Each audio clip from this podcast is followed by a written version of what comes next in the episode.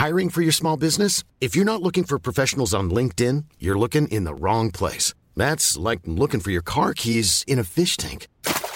LinkedIn helps you hire professionals you can't find anywhere else, even those who aren't actively searching for a new job but might be open to the perfect role. In a given month, over 70% of LinkedIn users don't even visit other leading job sites. So start looking in the right place. With LinkedIn, you can hire professionals like a professional. Post your free job on linkedin.com/people slash people today. Voilà. Faut avant tout régler cette touche en, principe, en principauté. C'est la touche badoum. tss. Plaisir. J'ai une petite chanson pour démarrer. Ah, j'espère que c'est toi qui fais le mariachi cette euh, fois-ci. Allez, sois pas désagréable comme ça. Dites-nous d'abord pour commencer dans les commentaires, est-ce que ça vous a plu ou pas les mariachis? Voilà. Oui, car nous enregistrons cet épisode 2 avant d'avoir sorti l'épisode 1. Nous Exactement. n'allons prendre en compte aucun de vos retours. On s'en bat la race. Ça viendra, bougez Ouais, dans le futur du passé pas. d'avant. T'es prête? Bah, je sais pas. Si.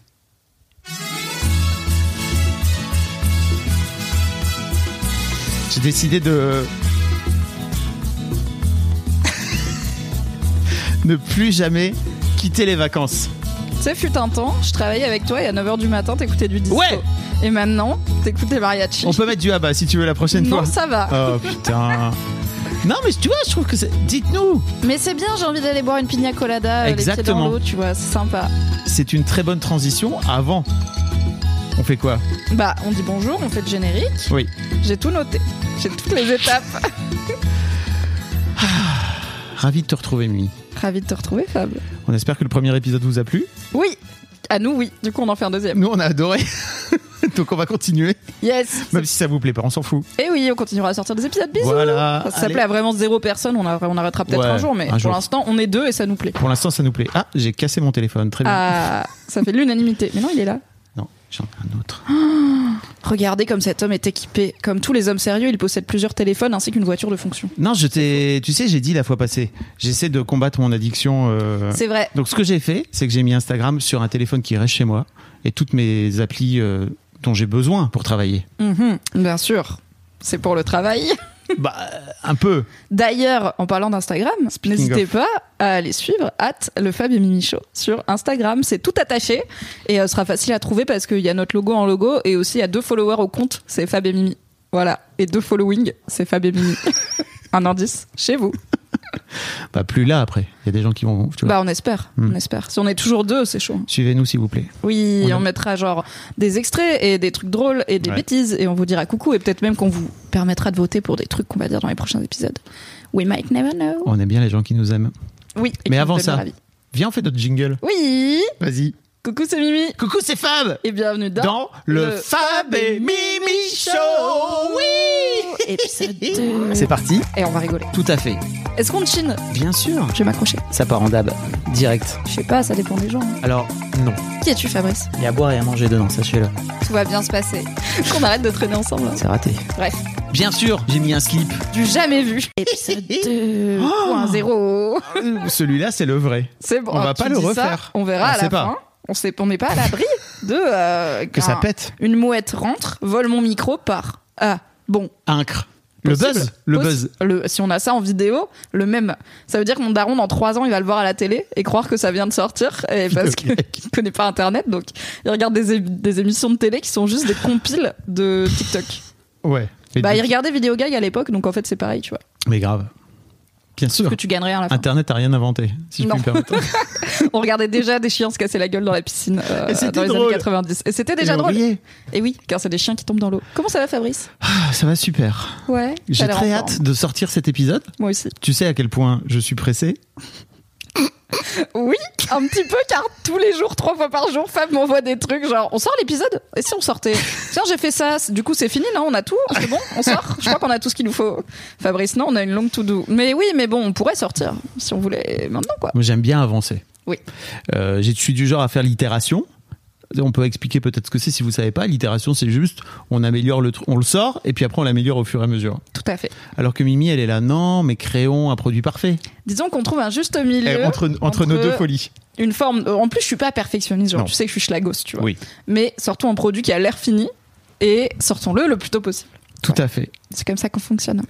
C'est ça finalement, le vivre ensemble. On y revient. Le vivre ensemble entre les hommes et les femmes. J'ai enlevé mon casque maintenant. Très bien. J'ai plus de mariachi dans les oreilles, j'en ai plus besoin. Non. Ah, quel plaisir de faire cette émission avec toi, Fabrice. c'est trop bien. oui. On présente le petit cocktail de la on semaine. trinque le cocktail de la semaine à la tienne, Fabrice Kling. Cling. Il faudrait qu'on ait des verres qui fassent plus cling hein, quand même. Je sais pas ce que t'en penses, mais c'est un cling un peu nul. Mais je pense qu'il faudrait que plein de gens écoutent cette émission et s'abonnent à l'intégralité des comptes. Comme ça, on aura du budget pour faire des verres euh, en cristal floqué, le Fab et Mimi Show à la feuille d'or, tu Mm. vois. Et on vous le vendra. Grave, on fera une... Alors en vrai, si un jour j'ai une ligne de vaisselle, mon gars, déjà ce sera de la céramique, pas du cristal, genre évidemment. et j'ai beaucoup d'idées et tout sera dépareillé, car je n'aime pas les choses euh, appareillées. Sauf les chaussettes, que je mets de la même couleur. Donc le cocktail de la semaine, c'est un petit ananas romarin, parce qu'il faut savoir que le romarin est dans le top 3 de mes herbes préférées, notamment à mettre avec du sucré. Il y a des bouts, hein, je tiens à le dire. Oui, bah c'est une herbe quoi. C'est Bah, un peu voilà, c'est un peu un buisson type euh, sapin résineux quoi. Si vous connaissez pas le romarin, Tu disais un truc incroyable tout à l'heure.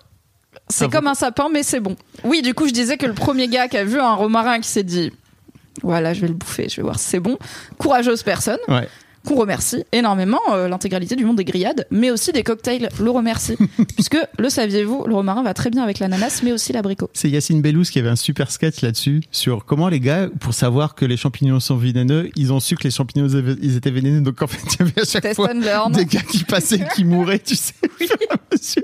Ah bah il y a eu beaucoup euh, de courageux euh, martyrs de la cause gastronomique euh, qui ont dû voilà trier par élimination les champignons Tout à fait. afin que mon daron, ce cher Bernard Hegel, puisse se balader dans la forêt et faire oh un faux cep, tiens dis donc, celui-là faut pas le manger, voilà. Car il sait. Du coup, vous prenez votre shaker, vous mettez une dose de rhum si vous voulez mettre de l'alcool, vous plutôt du rhum brun, genre rhum un peu épicé. Là, j'ai mis du rhum arrangé aux épices de la Réunion, c'est pas Mhm, dégueu. ok. Vous mettez des glaçons, vous mettez une branche ou deux de romarin et le jus d'un demi-citron. Vous shakez fort, vous filtrez dans un verre, vous mettez du jus d'ananas, une branche de romarin de nouveau, une petite tranche de citron et des glaçons. Et vous êtes ravis. Et en version virgin, c'est pareil, mais sans le rhum. Est-ce que tu apprécies ce petit jus d'ananas romarin Très bien, ravi. La recette est à retrouver sur le compte Instagram du Fab et Mimi. Incroyable. Bisous. Fab et Mimi.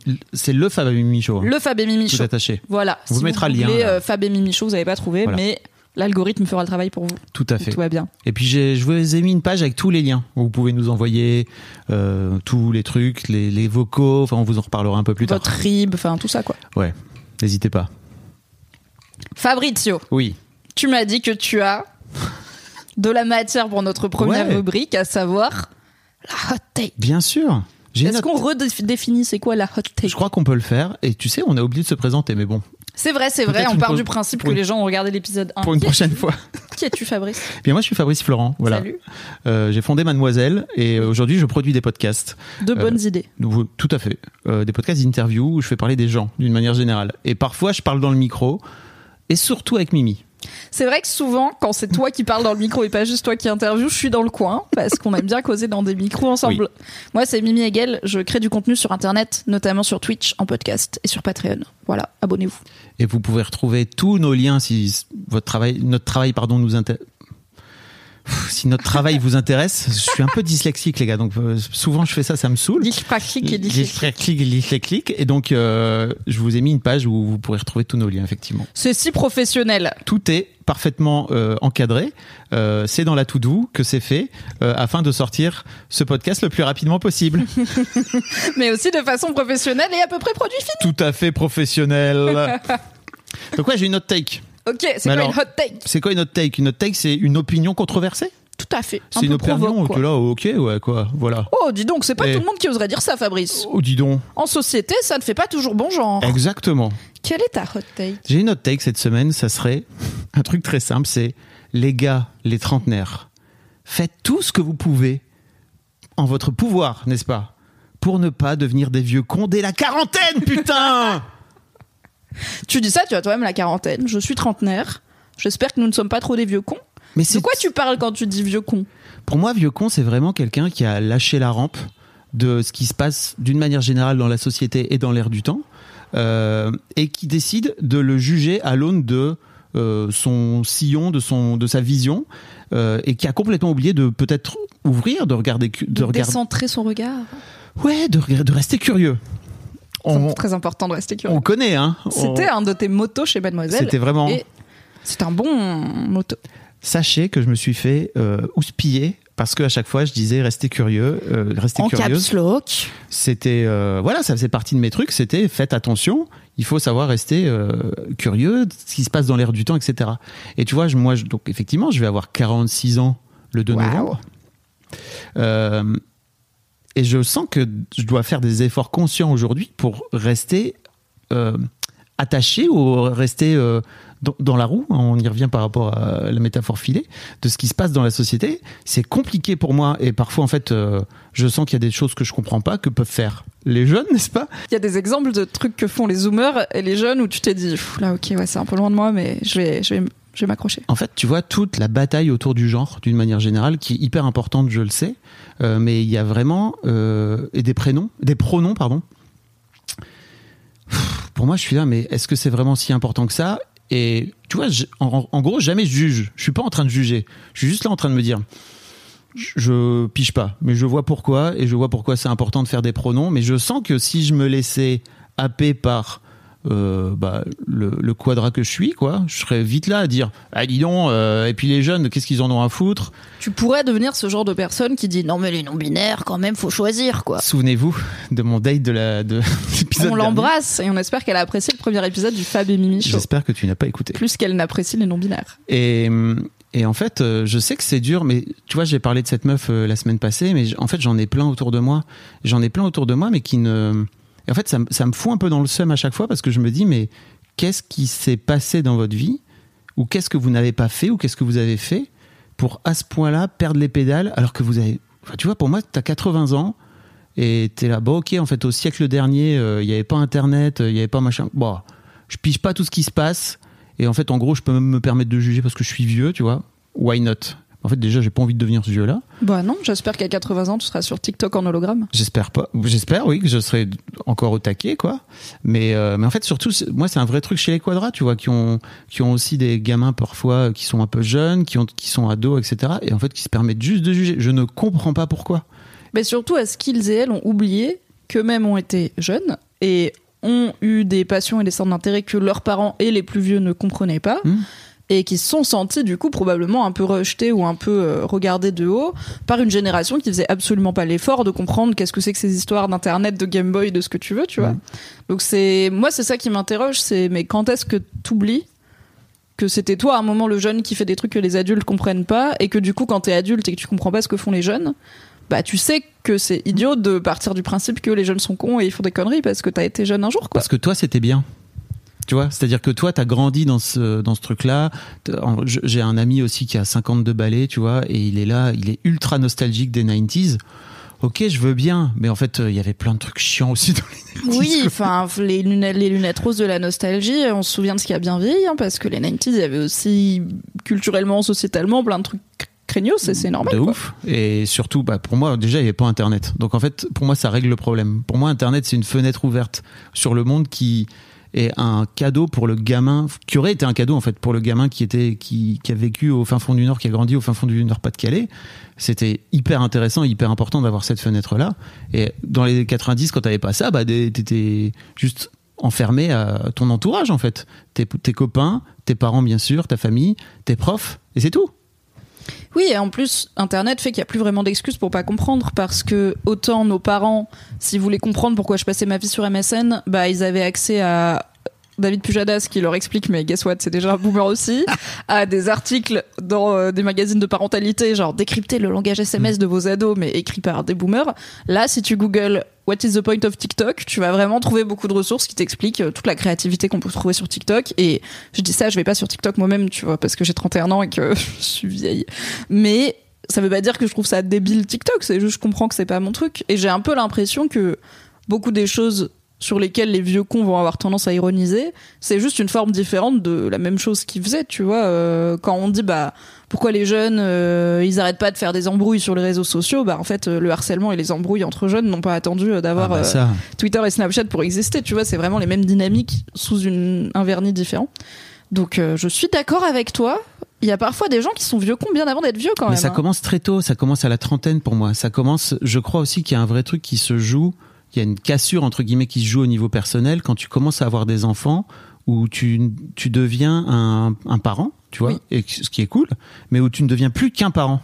Et en fait, euh, je trouve que si tu laisses un peu, et je sais qu'il y a des darons qui m'écoutent et des daronnes qui m'écoutent, c'est ouf parce que je trouve que si tu laisses un peu le, le train passer, c'est super dur de le rattraper. Et après, pour moi, c'est de la peur qui viennent évoquer. C'est juste, comme tu comprends pas, tu le mets à distance. Ben en fait, allez poser des questions à vos ados, quoi. C'est trop intéressant. Bah oui, à vos ados, à vos enfants, Oui. euh, à ceux des autres et tout. Genre, soyez curieux et curieuses de ce qui se passe dans leur vie. Après, je pense que quand t'es parent, tu peux avoir le flip d'être vite largué parce que, genre, l'autre jour, j'ai vu un parent demander sur Reddit en anglais pourquoi mon enfant, euh, qui est genre en sixième ou en CM2 à peu près, est obsédé par euh, telle boisson énergisante qui s'appelle genre Prime ou Primer, qui apparemment il y a des canettes de différentes couleurs et il y a un genre de collectionnite de fou. Et en fait, c'est un gros streamer qui s'appelle Jake Paul qui a lancé cette boisson énergisante et qui le market à fond auprès de son public qui est composé d'ados et de pré-ados. Est-ce que Jake Paul, c'est le. C'est le frère de Logan Paul. là. C'est le, c'est le boxeur alors. Ouais. Ok. C'est deux euh, gros, deux frères gros youtubeurs et tiktokers et vlogueurs américains, mais plutôt côté bas du panier euh, peu- intellectuel, quoi. Ils faisaient des pranks, c'est un peu qui ont en vrai. euh, Ils faisaient des pranks, ils ont eu des scandales, bah, notamment, euh, il y en a un des deux qui a filmé un- une personne qui s'était suicidée dans la forêt au Japon, connue pour qu'il y ait des gens qui aillent se suicider là-bas et qui a du coup diffusé le cadavre d'une personne en live sur sa. Bah, je crois que c'était en live sur Twitch en plus à ce moment-là. C'était en live? Non. Je- il me semble que Non, non, s'il non, y avait un- non, il a fait sauter la vidéo après. Il Ouais. l'a remise sans. Bref. Voilà, des gens pas très fréquentables, Non. mais très suivis par euh, beaucoup de jeunes et notamment de jeunes garçons. Et du coup, apparemment, il y a une frénésie à cause du marketing autour de ce truc où effectivement, il y a une économie parallèle dans plein d'écoles où t'as des gamins qui, enfin, ça devient le truc à la mode, quoi. C'est, Mhm. mais comme euh, fut un temps, il fallait avoir les pogs, euh, Les POG. les de la bonne couleur, etc. Mais du coup, quand t'es parent, tu peux vite rater le train de, ok, c'est ça qui est important pour les gosses pendant ces 15 jours-là, parce qu'après, ça va changer. Mais c'est pas en décidant que c'est des conneries que tu vas mieux connecter avec tes enfants, quoi. Exactement. Ne soyez pas des vieux cons. Restez Bah. curieux. Hmm. Be curious, not judgmental. Comme disait l'autre. Ted Lasso Oui, regardez Ted Lasso. Regardez On vous en Ted parlera Lasso. sûrement un jour dans le Fab Bah, c'est Émission. sûr et certain. Oui.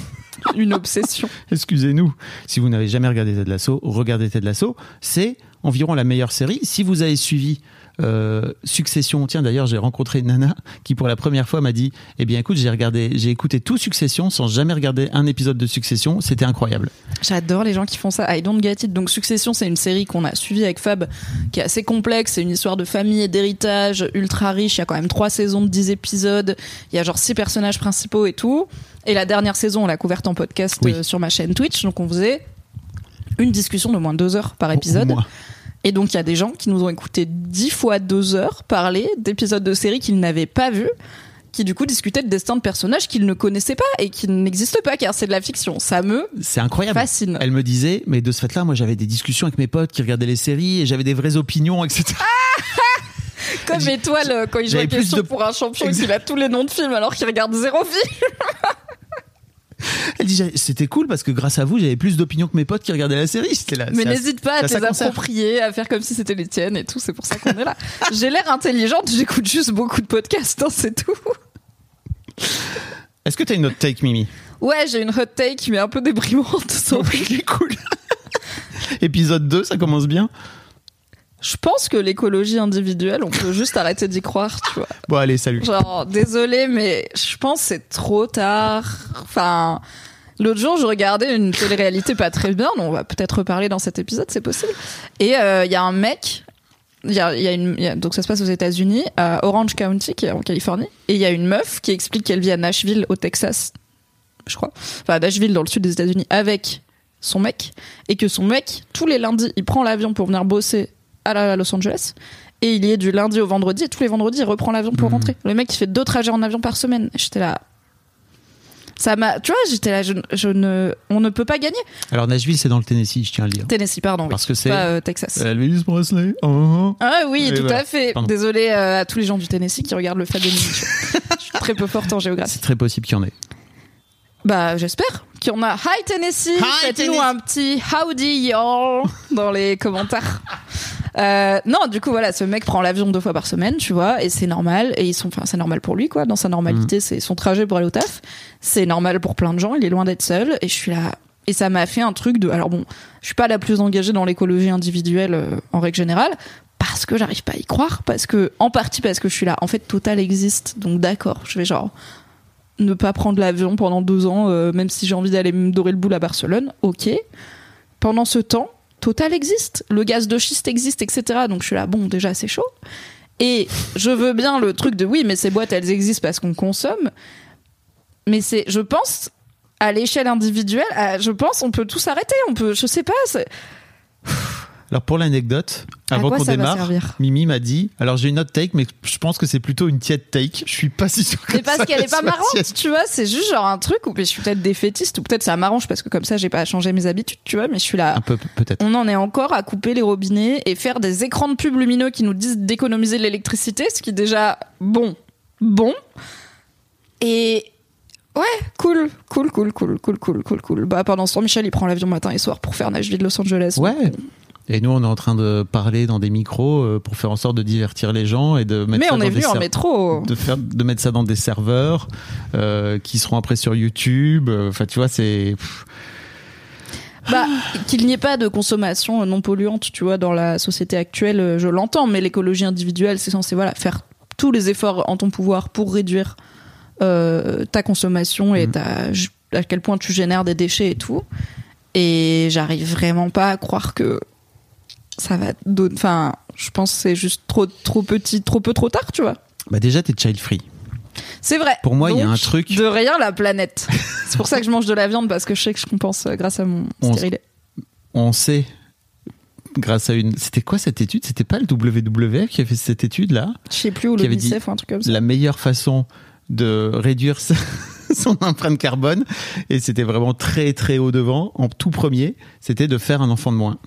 Et ça avait fait pas ça, les véganes. ça avait fait hurler tout le monde, bien sûr, parce que Et- faire un enfant de moins, et donc tous les gens ils étaient là. Et donc, quel enfant choisit euh, de, de tuer dans son sommeil, etc. Bah, Celui que t'aimes le moins. Tout le monde sait que les parents ont un enfant préféré. Ok, c'est. Ah, hot take, les parents ont un enfant préféré. si vous savez pas si c'est vous, c'est que c'est pas vous. si vous savez pas si c'est vous, mais que vos frères et sœurs vous détestent un peu pour rien, c'est que c'est vous. Yes C'est pas de votre faute. Pire personne Ai-je tort Et c'est pour ça que je. Toi qui es parent de deux enfants, Fabrice. Je vois pas de quoi tu parles. Mhm. Pop, pop, pop, pop, pop, pop, pop, poker face, poker face. Nanana. Je sais plus ce que, plus Il que faut faire un enfant de moins. Bah pour moi, euh, oui, c'est ça aussi. C'est qu'en fait, t'es child free, donc il faut faire un enfant de moins. Et, et donc, toi, t'es là, bah, déjà, t'as ce truc où, en fait, tu ne lègueras rien à qui que ce soit derrière toi. Euh, toujours est-il que peut-être à un moment donné. Ce que je possède pour l'instant est pas grand chose. Ouais, mais non, ce que je veux dire aussi, c'est que tu t'es pas en train de te dire, putain, merde, quelle planète je vais laisser à mes enfants. Ah non. Non, non, j'ai peu cette. Bah, j'ai un neveu quand même, j'aime bien, mais bon, c'est pas moi qui ai décidé de le faire, donc. euh, Voilà. Et, Sorry pour lui. Hein. et moi, je crois que après, l'autre truc sur lequel t'appuies aussi, enfin sur lequel dont tu parles et sur lequel je crois qu'il faut un peu appuyer, c'est la culpabilité et l'éco-anxiété qu'il y a derrière aussi. Où je crois que pour moi, ça, ça rejoint un peu euh, la parentalité, quoi. C'est juste faites du mieux que vous pouvez, et en fait, ce sera déjà pas mal. Ouais, mais je pourrais faire mieux, tu vois. Oui. Je pourrais ne pas manger de viande ou en manger moins. Je pourrais euh, ne pas. Je prends quand même l'avion tous les ans, au moins une fois, pour du plaisir. Clairement, c'est pas indispensable à ma vie. Donc, euh, je pourrais faire mieux. Et je fais pas mieux parce que déjà, j'ai pas envie de changer mes habitudes et mon confort. Et parce que fondamentalement, j'y crois pas trop à l'impact. Après. Il y a les études, il y a les chiffres. Si tout le monde arrêtait de manger de la viande demain, genre bah, tu vois, ça irait vraiment mieux. Genre, il y a une vraie Ouais. utilité. Mais comme tout le monde va pas le faire, Autant il y a plein de trucs où je suis en mode, bah c'est pas parce que les autres sont cons qu'il faut être con, tu vois, je vais pas jeter mes déchets par terre et tout ça, mais, Mais sur d'autres choses comme l'écologie individuelle, je suis là. En fait, tant que Michel il va continuer à prendre son avion lundi et vendredi, Si demain, il y a un, un gouvernement mondial qui dit Ok, les gars, on part en mode full radical, on arrête euh, l'industrie euh, agroalimentaire, on arrête d'élever des vaches euh, pour les bouffer, etc., etc., tu seras OK. Si demain on dit Ok, bah maintenant, en fait, c'est un voyage par an et par personne en avion et pas plus, parce qu'en fait, c'est comme ça, c'est réglementé et on est tous fichés, etc., let's go. Moi je suis plus sur un truc modulable parce que je pense aux gens qui ont la famille loin et tout, tu vois, pour au moins une période de transition, donc je suis plus sur un crédit carbone, mais. Ouais, euh, mais oui. de ce fait-là, tu partirais peut-être moins loin. Tu reviendrais vivre peut-être près de tes proches. Ah Enfin, oui, tu vois, tu mais c'est changes pour ta ça que vie. je dis un truc de transition. Il y a au moins une génération Oui, qui, elle est partie s'expatrier. euh, Oui, ouais, j'entends. quoi. Et tu vois, pour moi, l'un des trucs que je fais désormais, c'est que je ne vais plus en vacances euh, à l'étranger si je suis obligé de prendre l'avion. Ça me saoule. Bah, je comprends. Et alors, je me suis dit, je peux faire ça cet été. Hmm. Bah, c'était trois fois plus cher de partir en France, tu vois. Les Oui. locations en France sont plus chères Oui. que même juste en Espagne, qui est pas loin, tu vois. Je suis pas allée euh, en Indonésie. Tu peux Et le train, c'est plus cher que l'avion, quoi. Oui. Donc, euh, we are doing euh, de notre mieux avec notre budget. Mais ça aussi, c'est en fait, faut juste arrêter, faut arrêter l'avion. Ça, Oui, peut-être arrêter de subventionner le kérosène des incroyable quoi. C'est un délire. Mais bon, ouais, pour le coup, je, Vivement le gouvernement mondial qui m'obligera à faire de l'écologie individuelle ma priorité. Car en attendant, Bah, je crois euh, je y vais avoir il y aura- du mal à le faire euh, moi-même. je crois qu'il y aura pas d'autre solution parce que en fait, les gens ne changent que dans la crise. Et comme la crise, j'ai l'impression qu'elle nous vient petit à petit, un peu comme la fameuse métaphore de la grenouille dans la dans la casserole, quoi, n'est-ce pas? Euh, Où en gros, bah, si vous l'avez pas, c'est si vous plongez une grenouille dans une casserole bouillante, la grenouille elle va sauter. Si vous mettez une grenouille dans une casserole et que vous la faites chauffer petit à petit, eh bien la grenouille va juste canner, elle va pas bouger, elle va juste être là. Le temps qu'elle se rende compte qu'elle est en train de mijoter. bouillir, ce sera trop tard, elle bougera plus. Et c'est un peu ce qui se passe en fait, c'est que je crois pas qu'on aura le jour d'après dans, dans, dans ce scénario-là, quoi, tu vois. Je pense pas non plus. Et donc, pour moi, je crois que ce sera impossible de faire bouger les mentalités tant qu'il n'y aura pas juste un consortium de gouvernements planétaires qui dit, eh bien, désormais, on va juste tout remettre à plat et vraiment euh, faire en sorte de. Mais ça va niquer plein de libertés individuelles. Mais moi, je suis chaud, hein, Mais franchement. tu crois que ça va arriver? Bah, je sais pas. On Bah, verra. je- Peut-être pas. Ouais, non, je pense pas. Mais donc, sur l'écologie individuelle, je crois que ça ne changera pas tant qu'il n'y aura pas, à un moment donné, la loi qui vient dire, eh bien, désormais, c'est terminé, voilà. Ou euh, la voiture, c'est autant, ou euh, enfin, bref, de tout limiter, quoi. C'est quoi tes bails? J'ai lancé euh, plein de projets à la rentrée. Oh my god. Voilà, n'hésitez pas à me suivre vous abonner à ma newsletter. Il y a plein de, il y a plein de choses dont je vais sans doute reparler dans les semaines et les mois à venir. Euh, et notamment, je me suis relancé euh, dans, sur Twitch euh, trois fois par semaine. Et j'ai eu un peu une petite euh, épiphanie là. euh, la semaine passée où j'étais à 23 heures euh, devant mon stream alors qu'en fait j'avais fait une journée de travail tout à fait normale. Je me suis dit, est-ce que je suis en train de repartir en couille à travailler beaucoup trop? Ah, ce que tu avais réussi. Parce que du coup, chez Mademoiselle, tu travaillais beaucoup, Beaucoup trop. d'heures. Quand t'as vendu Mademoiselle, tu t'es retrouvé avec beaucoup de temps, Oui. ce qui t'a un peu déboussolé. Au départ, ouais. J'ai fini par m'y faire de façon très tranquille et euh, me dire, en fait, c'est exactement ça qu'on veut, d'avoir Mhm. le du temps pour devant soi, etc. Et c'est un peu euh, un luxe incroyable, en fait. J'en ai conscience quand j'en parle dans le micro, quoi, qu'il y a plein de gens qui font des, des horaires de bureau et tout. Et je me disais, mais c'est cool, en fait, à 40 et quelques piges, j'ai réussi à m'inventer euh, une vie où j'ai pas mal de liberté, euh, j'ai pas mal de temps. Et en gros, est-ce que c'est pas ça qu'on veut dans la life, quoi, tu vois, d'une manière générale? On ne veut pas vivre pour travailler. On veut travailler pour pouvoir vivre sa vie. Mais ça, c'est pas forcément évident pour tout le monde, quoi. Et know. je sais que, par exemple, bah, mon père a jamais réussi à faire ça. Mon, mes- mon grand-père non plus, mes grands-parents non plus, et mes aïeux, alors n'en parlons pas, ils étaient dans les mines, quoi. Euh, mais donc je me disais, putain, bien wesh, quoi. Et là, je me suis relancé sur, sur Twitch en me disant, trop cool, en fait, je fais des soirées libre antenne, ça fait plaisir, je fais parler les gens, j'adore faire ça, les gens, ils se parlent entre eux en plus, j'adore ça. Et je me suis dit, bon, il n'y a pas d'autre créneau, tu vois, pour moi aujourd'hui qui soit un peu plus, un peu pratique que 21h, 23h, 23h30 minuit. Et effectivement, euh, la semaine passée, je me disais, mais putain, tu t'es fait ça trois fois par semaine. Ah oui, t'es ambitieux d'en faire trois par semaine, quoi. Ouais, mais donc il y a, y a, c'est toujours pareil en fait. Il y a les plateformes qui te poussent un peu à faire en sorte de streamer un maximum possible pour faire en sorte que tu puisses ressortir. Enfin, c'est un peu pour les gens qui connaissent pas, mais en gros, il y a, c'est pareil sur Instagram, c'est pareil sur YouTube. En fait, toutes les plateformes qui hébergent d'une manière générale les contenus. Euh, ils font en sorte de vous faire euh, produire le plus de contenu possible pour vous mettre en avant et que si jamais vous le faites pas, bah, ils vous déclassent quelque part. Et donc je me disais, c'est cool si je reviens de marquer le coup, quoi. Et je m'étais dit, trois par semaine, c'est bien. Donc en gros, le dimanche, je fais, le, je fais, je fais parler les gens d'argent. Le mardi, je fais parler les gens de, de paternité ou de parentalité. Et le jeudi, je fais parler les gens de masculinité. Je me disais, ça rentre en plein dans mes, dans mes podcasts. C'est super. Mais là, c'est trop, en fait. Est-ce que tu penses pas que c'est trop parce que c'est le soir aussi? Parce que je me dis, peut-être c'était trois après-midi ou trois matinées, ça te, ça t'entrave moins ta vie sociale. Là, il y a aussi ce truc de, bah, même en tant qu'indé, on connaît des gens qui ont la Mhm. drôle d'idée d'être encore dans le salariat, qui du coup sont dispo bah, le soir et le week-end. Et en fait, se bloquer trois soirées par semaine, ça fait que la moitié de ton temps social, quasiment, il saute, tu vois. Bah c'est, je, je me suis rendu compte que je me suis, j'ai raté des soirées. Là, ce soir, il y a un stream, mais en fait, j'ai même pas vraiment envie de le faire. Mais je sais que ça va être trop cool parce qu'en fait, il y a, il y a le rugby à la télé que j'aurais bien aimé regarder le rugby. En plus, je me dis putain, mais en fait, c'est un, c'est un stream masculinité à tous les coups. Il y a plein de mecs qui vont être devant le rugby. sans vouloir caricaturer, mais sans doute, vu que moi j'ai envie d'y être. Et moi, non. Je On ne vraiment- savais pas qu'il y avait du On rugby est ce des énormes clichés. Oui. Ça, j'ai parlé de jeux vidéo la dernière fois. Mais tu vois, j'ai, je me suis dit, euh, après quoi tu cours, quoi? Après quoi tu recours? Et je me suis lancé aussi dans un format qui est pas encore sorti, mais de micro-trottoir euh, euh, pour faire parler les gens d'argent dans la rue. Et ça, c'est pareil, en fait, ça m'a pris un temps fou de tout mettre en place, etc. Et là, maintenant, j'y vais. Je crois que je vais y aller à peu près deux heures par semaine. Mais hier, hier j'y suis retourné. Là, j'étais place de la Bastille, à Paris. Euh, je vais interroger les gens. J'ai réussi à interroger peut-être six personnes en deux heures. BG. Bah, ce qui est cool, mais en même temps, c'est pas beaucoup, tu vois, parce que je sais que les gens, l'argent, ça leur fait peur. Bref, c'est pas forcément. Oui, et puis il y a un gars avec une pancarte et un micro qui leur fait des C'est une grosse pancarte. Voilà, vous pouvez aller voir sur mon Insta, c'est incroyable. Euh, et oui, effectivement, je fais les, je fais coucou aux gens et tout. sur l'allemand, je veux pas te parler à toi. C'est le pire clown, monsieur. Vous voulez me parler de mon compte en banque? Et tu vois, hier, hier c'est pareil. J'ai terminé à 14h, mais j'étais exténué en fait. Je me suis dit putain, mais c'est pareil que si j'avais fait trois interviews dans mon canapé. Après quoi je cours? Et je ne sais pas.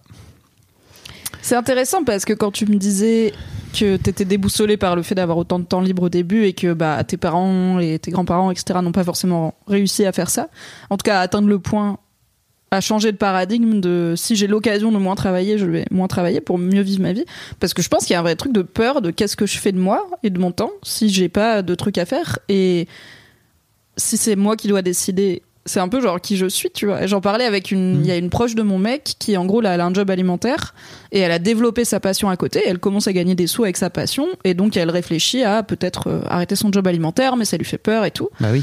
Et euh, donc là, elle est à mi-temps dans son job alimentaire et sa passion, en gros, c'est pas un truc où elle va faire des sous toute l'année, c'est un truc y a des hautes saisons et des basses, des basses saisons. Donc potentiellement pendant trois mois, elle va gagner la moitié de son argent de l'année Ouais. et voilà, et de nouveau trois mois après. Et du coup, on a fait des calculs et je lui ai dit, bah en gros, en fait, il, te manquerait 1000 balles par mois pour pouvoir quitter ton job alimentaire et pas perdre en niveau de vie.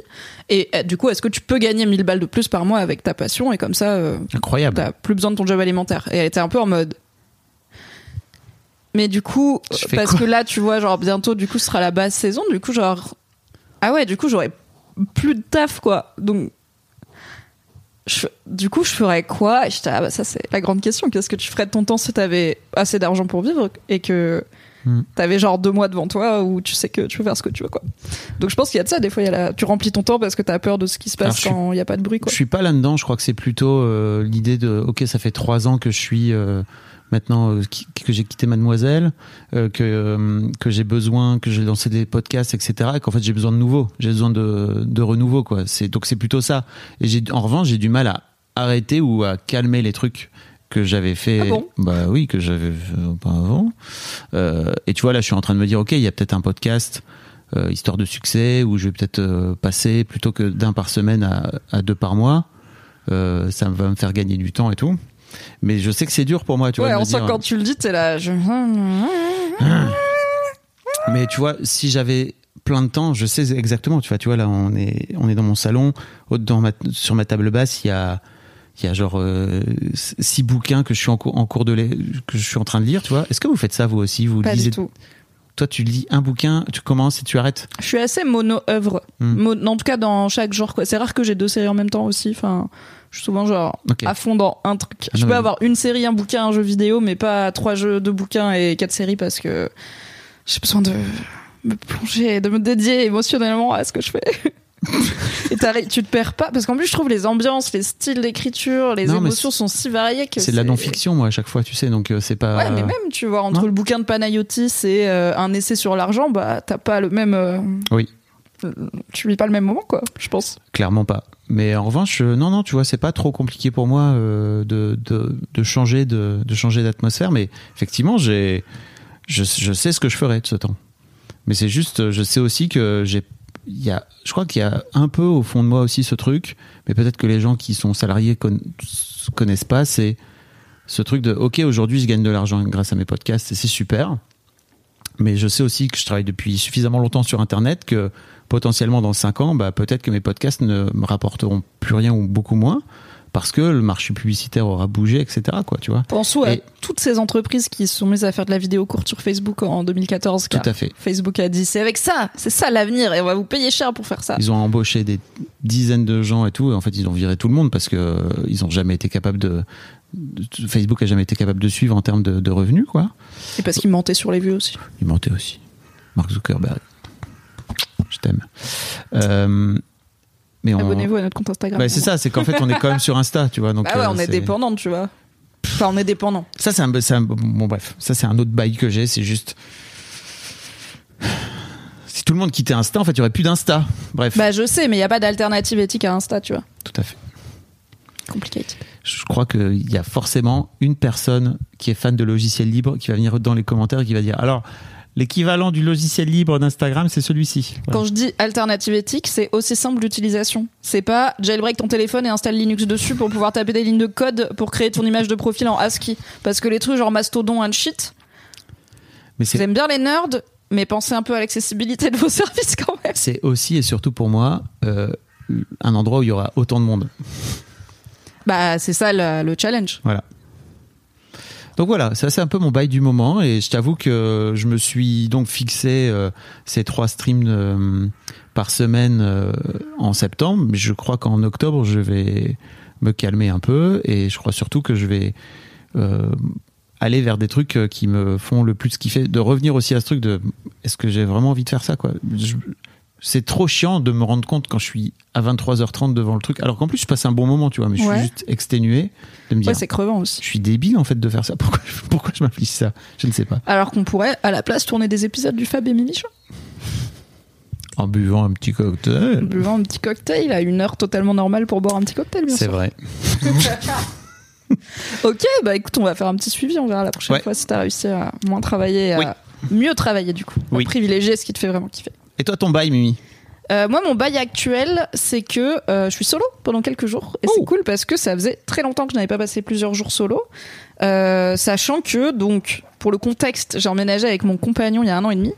Et c'est la première fois de ma vie que j'emménage en couple, que je, je prends, je signe un bail avec un homme. Quelle idée.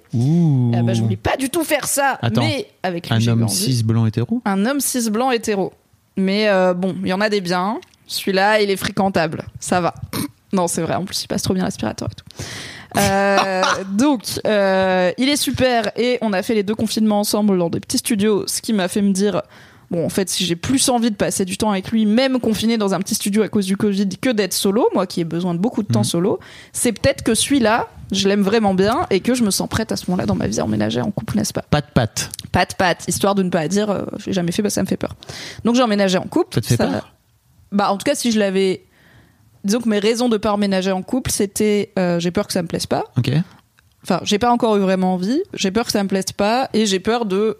Au moment où on rompt, s'il y a rupture, ça va être trop chiant car, euh, savez-vous, Paris est une zone im- immobilière tendue et j'ai connu trop de gens qui se- finissent coloc avec leur ex pendant 8 mois le temps de retrouver un appart. Je n'ai pas envie de ça dans ma vie. Hmm. Et rappelons que je n'ai pas de travail euh, fixe, donc je n'ai pas de CDI, donc retrouver un appart à Paris serait compliqué, n'est-ce pas? Donc il y avait, j'ai pas vraiment eu envie, et puis il y avait, voilà, j'ai peur de comment ça se passerait quand on est ensemble et si un jour on n'est plus ensemble. Une fois que j'ai eu envie, du coup, je n'ai pas laissé ces peurs m'empêcher de le faire et j'ai proposé à mon amoureux qu'on emménage ensemble, ce qui fut fait. Good job. hein. Merci. Putain, la- la- l'adulterie quand même. La thérapie. La thérapie. Et, euh, et donc on a emménagé ensemble. Ça a plein de bons côtés, mais ça a un mauvais côté que je connaissais en y allant, c'est que quand tu vis avec quelqu'un, le sachez-tu, tu passes moins de temps seul. Incroyable ou pas? Puisqu'il y a toujours quelqu'un chez toi, puisqu'il habite là aussi. Et euh, ce qui est bien, c'est qu'on s'aime beaucoup et que euh, on a quand même du temps chacun de notre côté à faire nos trucs, mais bon, on habite au même endroit et euh, on n'est pas trop du genre à découcher, à partir en week-end à droite à gauche, donc bah on est un peu tout le temps ensemble quoi. Et là, du coup, je suis solo pendant cinq jours et c'est trop bien parce que je fais rien de différent d'habitude, sauf que je le fais toute seule et ça me fait vraiment un bien fou. Et alors c'est cool parce qu'il comprend tout à fait euh, mon besoin de solitude parfois. Euh, Lui-même, ça lui fait du bien. Donc des fois, moi, je me tire pour prendre quelques jours solo. Des fois, c'est lui. Là, c'est un voyage pro, donc c'était pas prévu pour, mais ça tombe bien. Et c'est vraiment genre une forme de je trouve qu'il y a un côté régression animale dans le fait d'être solo. En plus, je suis restée, genre la première journée, je suis pas sortie, je suis restée chez Wam, mon gars. Je lui ai piqué son short de jogging, j'avais les cheveux gras, je mangeais des chips et tout. J'étais, ah, je m'en fous. Alors que je peux faire ça quand il est là.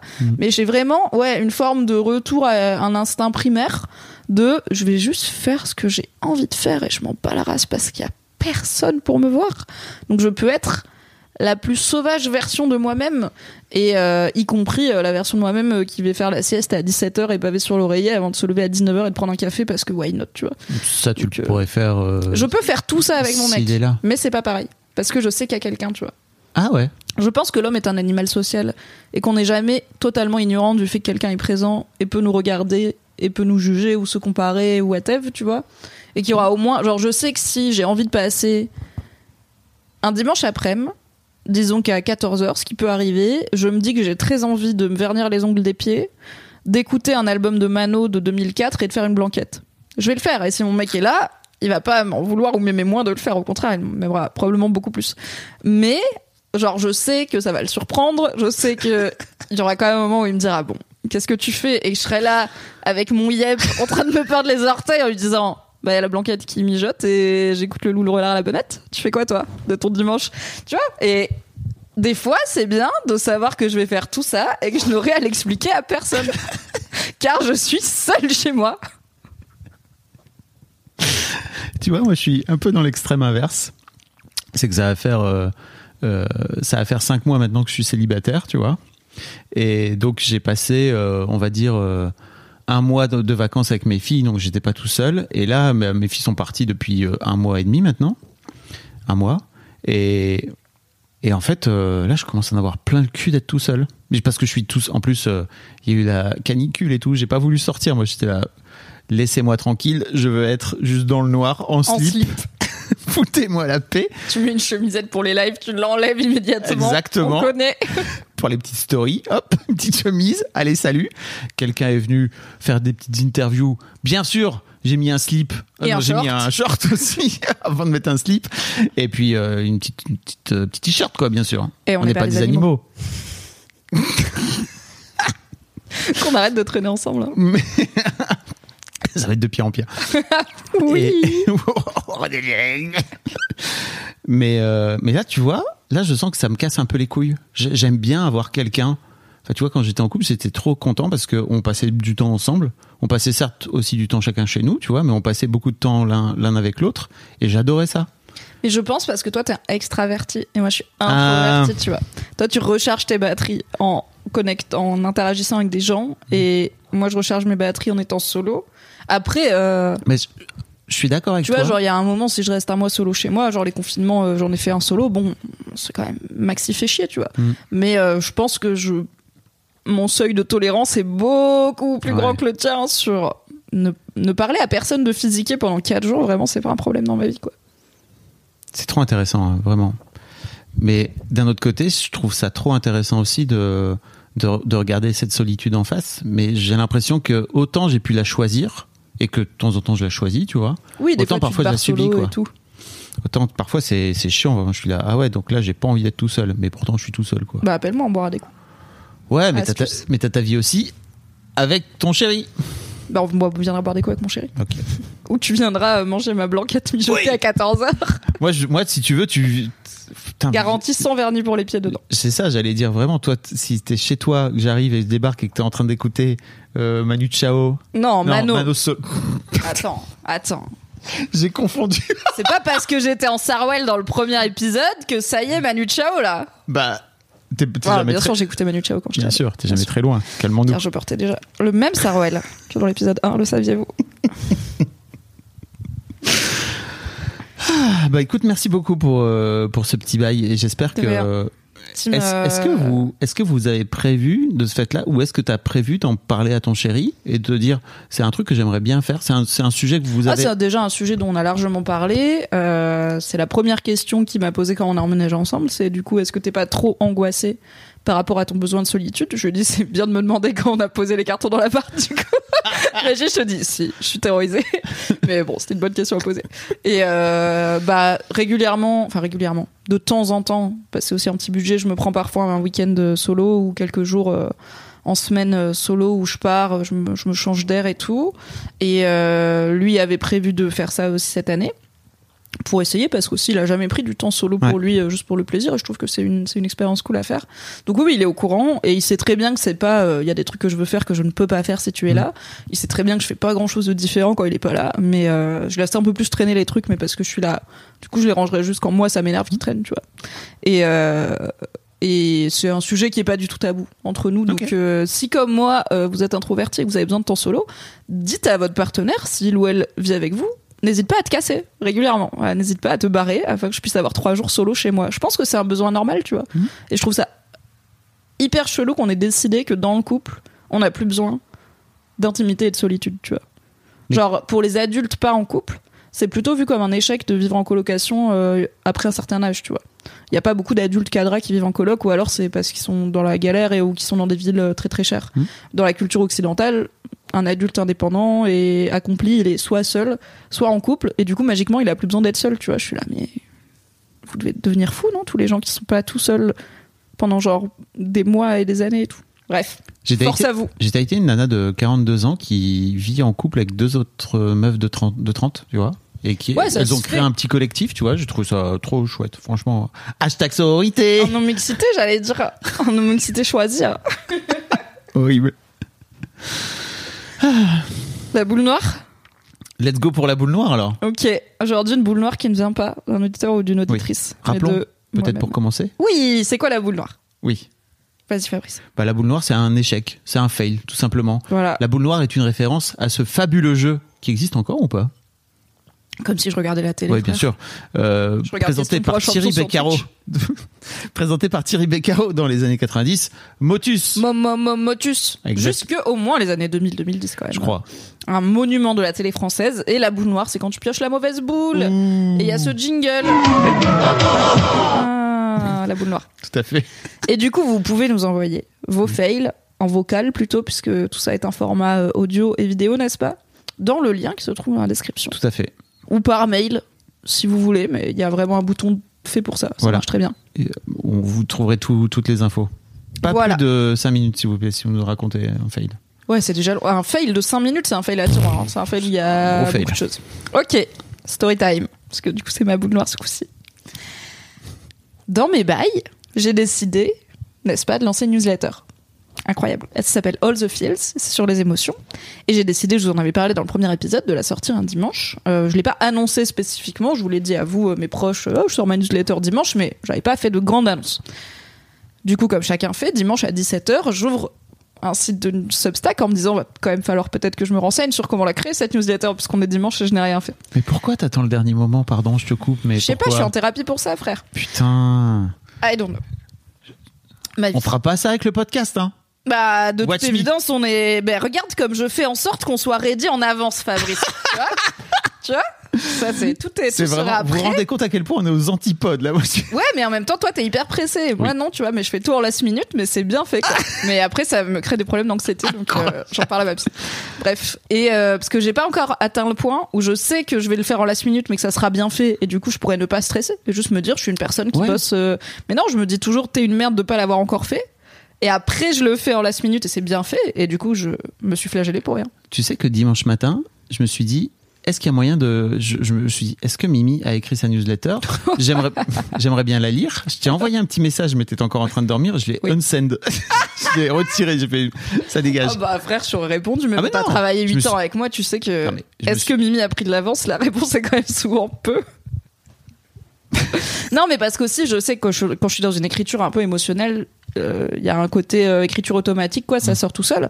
Mais ça ne m'aurait pas empêché de l'écrire plus tôt et de le programmer, par exemple, ce qui est peut-être un jour quelque chose que j'apprendrai à faire dans ma de vie. prendre de l'avance. Mais ah non, mais après, il faut que ce soit le mood du moment, tu vois. Si j'écris aujourd'hui ma newsletter pendant 10 jours, ce sera pas comme ça que je me sens dans 10 jours. C'est pour ça, je suis Mais pour les gens, ça ne change pas de. Bref. Pour moi, oui. Excuse-moi d'être sincère avec mon public, Fabrice. Moi, c'est l'authenticité, Ah. d'accord En vrai, je me suis dit, j'ai peut-être la passer en hebdo parce que maintenant j'ai envie de l'écrire tout le temps. Mais Oui. je vais d'abord en faire plus qu'une à l'heure Oui. avant de Faut rapprocher. Comme le Fab et Mimi Show. Prends un peu d'avance, comme on est en train de faire présentement. En tout cas, garder le rythme. Donc, dimanche à 17h pour dimanche, euh, j'ouvre Substack et je me crée un compte, ce que je n'avais toujours pas fait. je fais tout ça, ça me prend une heure. Bah, s'il faut paramétrer, je me fais une bannière et tout machin, Oh tu vois, là. je suis là, ok. J'ouvre un tuto comment créer sous Substack parce que je me rends compte que je, je comprends pas la moitié des champs. Euh, je dis à Substack, non, je veux pas que ce soit payant. Il est là, frère, t'es sûr? Et je lui dis, oui, d'accord, un jour plus tard, peut-être, si tu veux, mais là, c'est gratuit. Et j'ai enfin une page sur laquelle je peux créer ma première newsletter. Donc, je me dis, let's fucking go Je tape le titre, All the Fields. Déjà, je fais entrer, ça saute pas à la ligne. Je fais bon. C'est quand même une étape simple, tu vois, dans un, traitement de texte. Je fais mon entrée, je fais mon chapeau, ça saute pas à la ligne et tout. Je, fais bon. Je me dis, c'est Le chapeau, pour les gens qui savent pas, c'est. la- Ouais, c'est le sous-titre en gros. Vous avez le titre, le sous-titre, et là j'essaye de passer euh, au paragraphe, quoi, au corps de texte, et ça saute pas à la ligne. Je suis là. Je cherche un bouton insérer saut de ligne, y a pas. Je change de navigateur, je me dis peut-être c'est mon navigateur qui merde, y a pas. Je Google skip line Substack en me disant mais c'est pas possible, c'est quand même genre une feature de base de l'écriture, tu vois. Oui. Je trouve pas, je commence à devenir fou, il est 18h30, tu vois, bon c'est le problème que je me suis créé à moi-même. Il y a mon mec qui passe, qui me voit galérer, qui me fait ça va, je fais alors c'est humiliant de te dire ça. Mais euh, ça fait 10 minutes que j'essaye de faire entrer et ça marche pas. Il arrive, il essaye, ça marche pas. Je fais voilà, merci.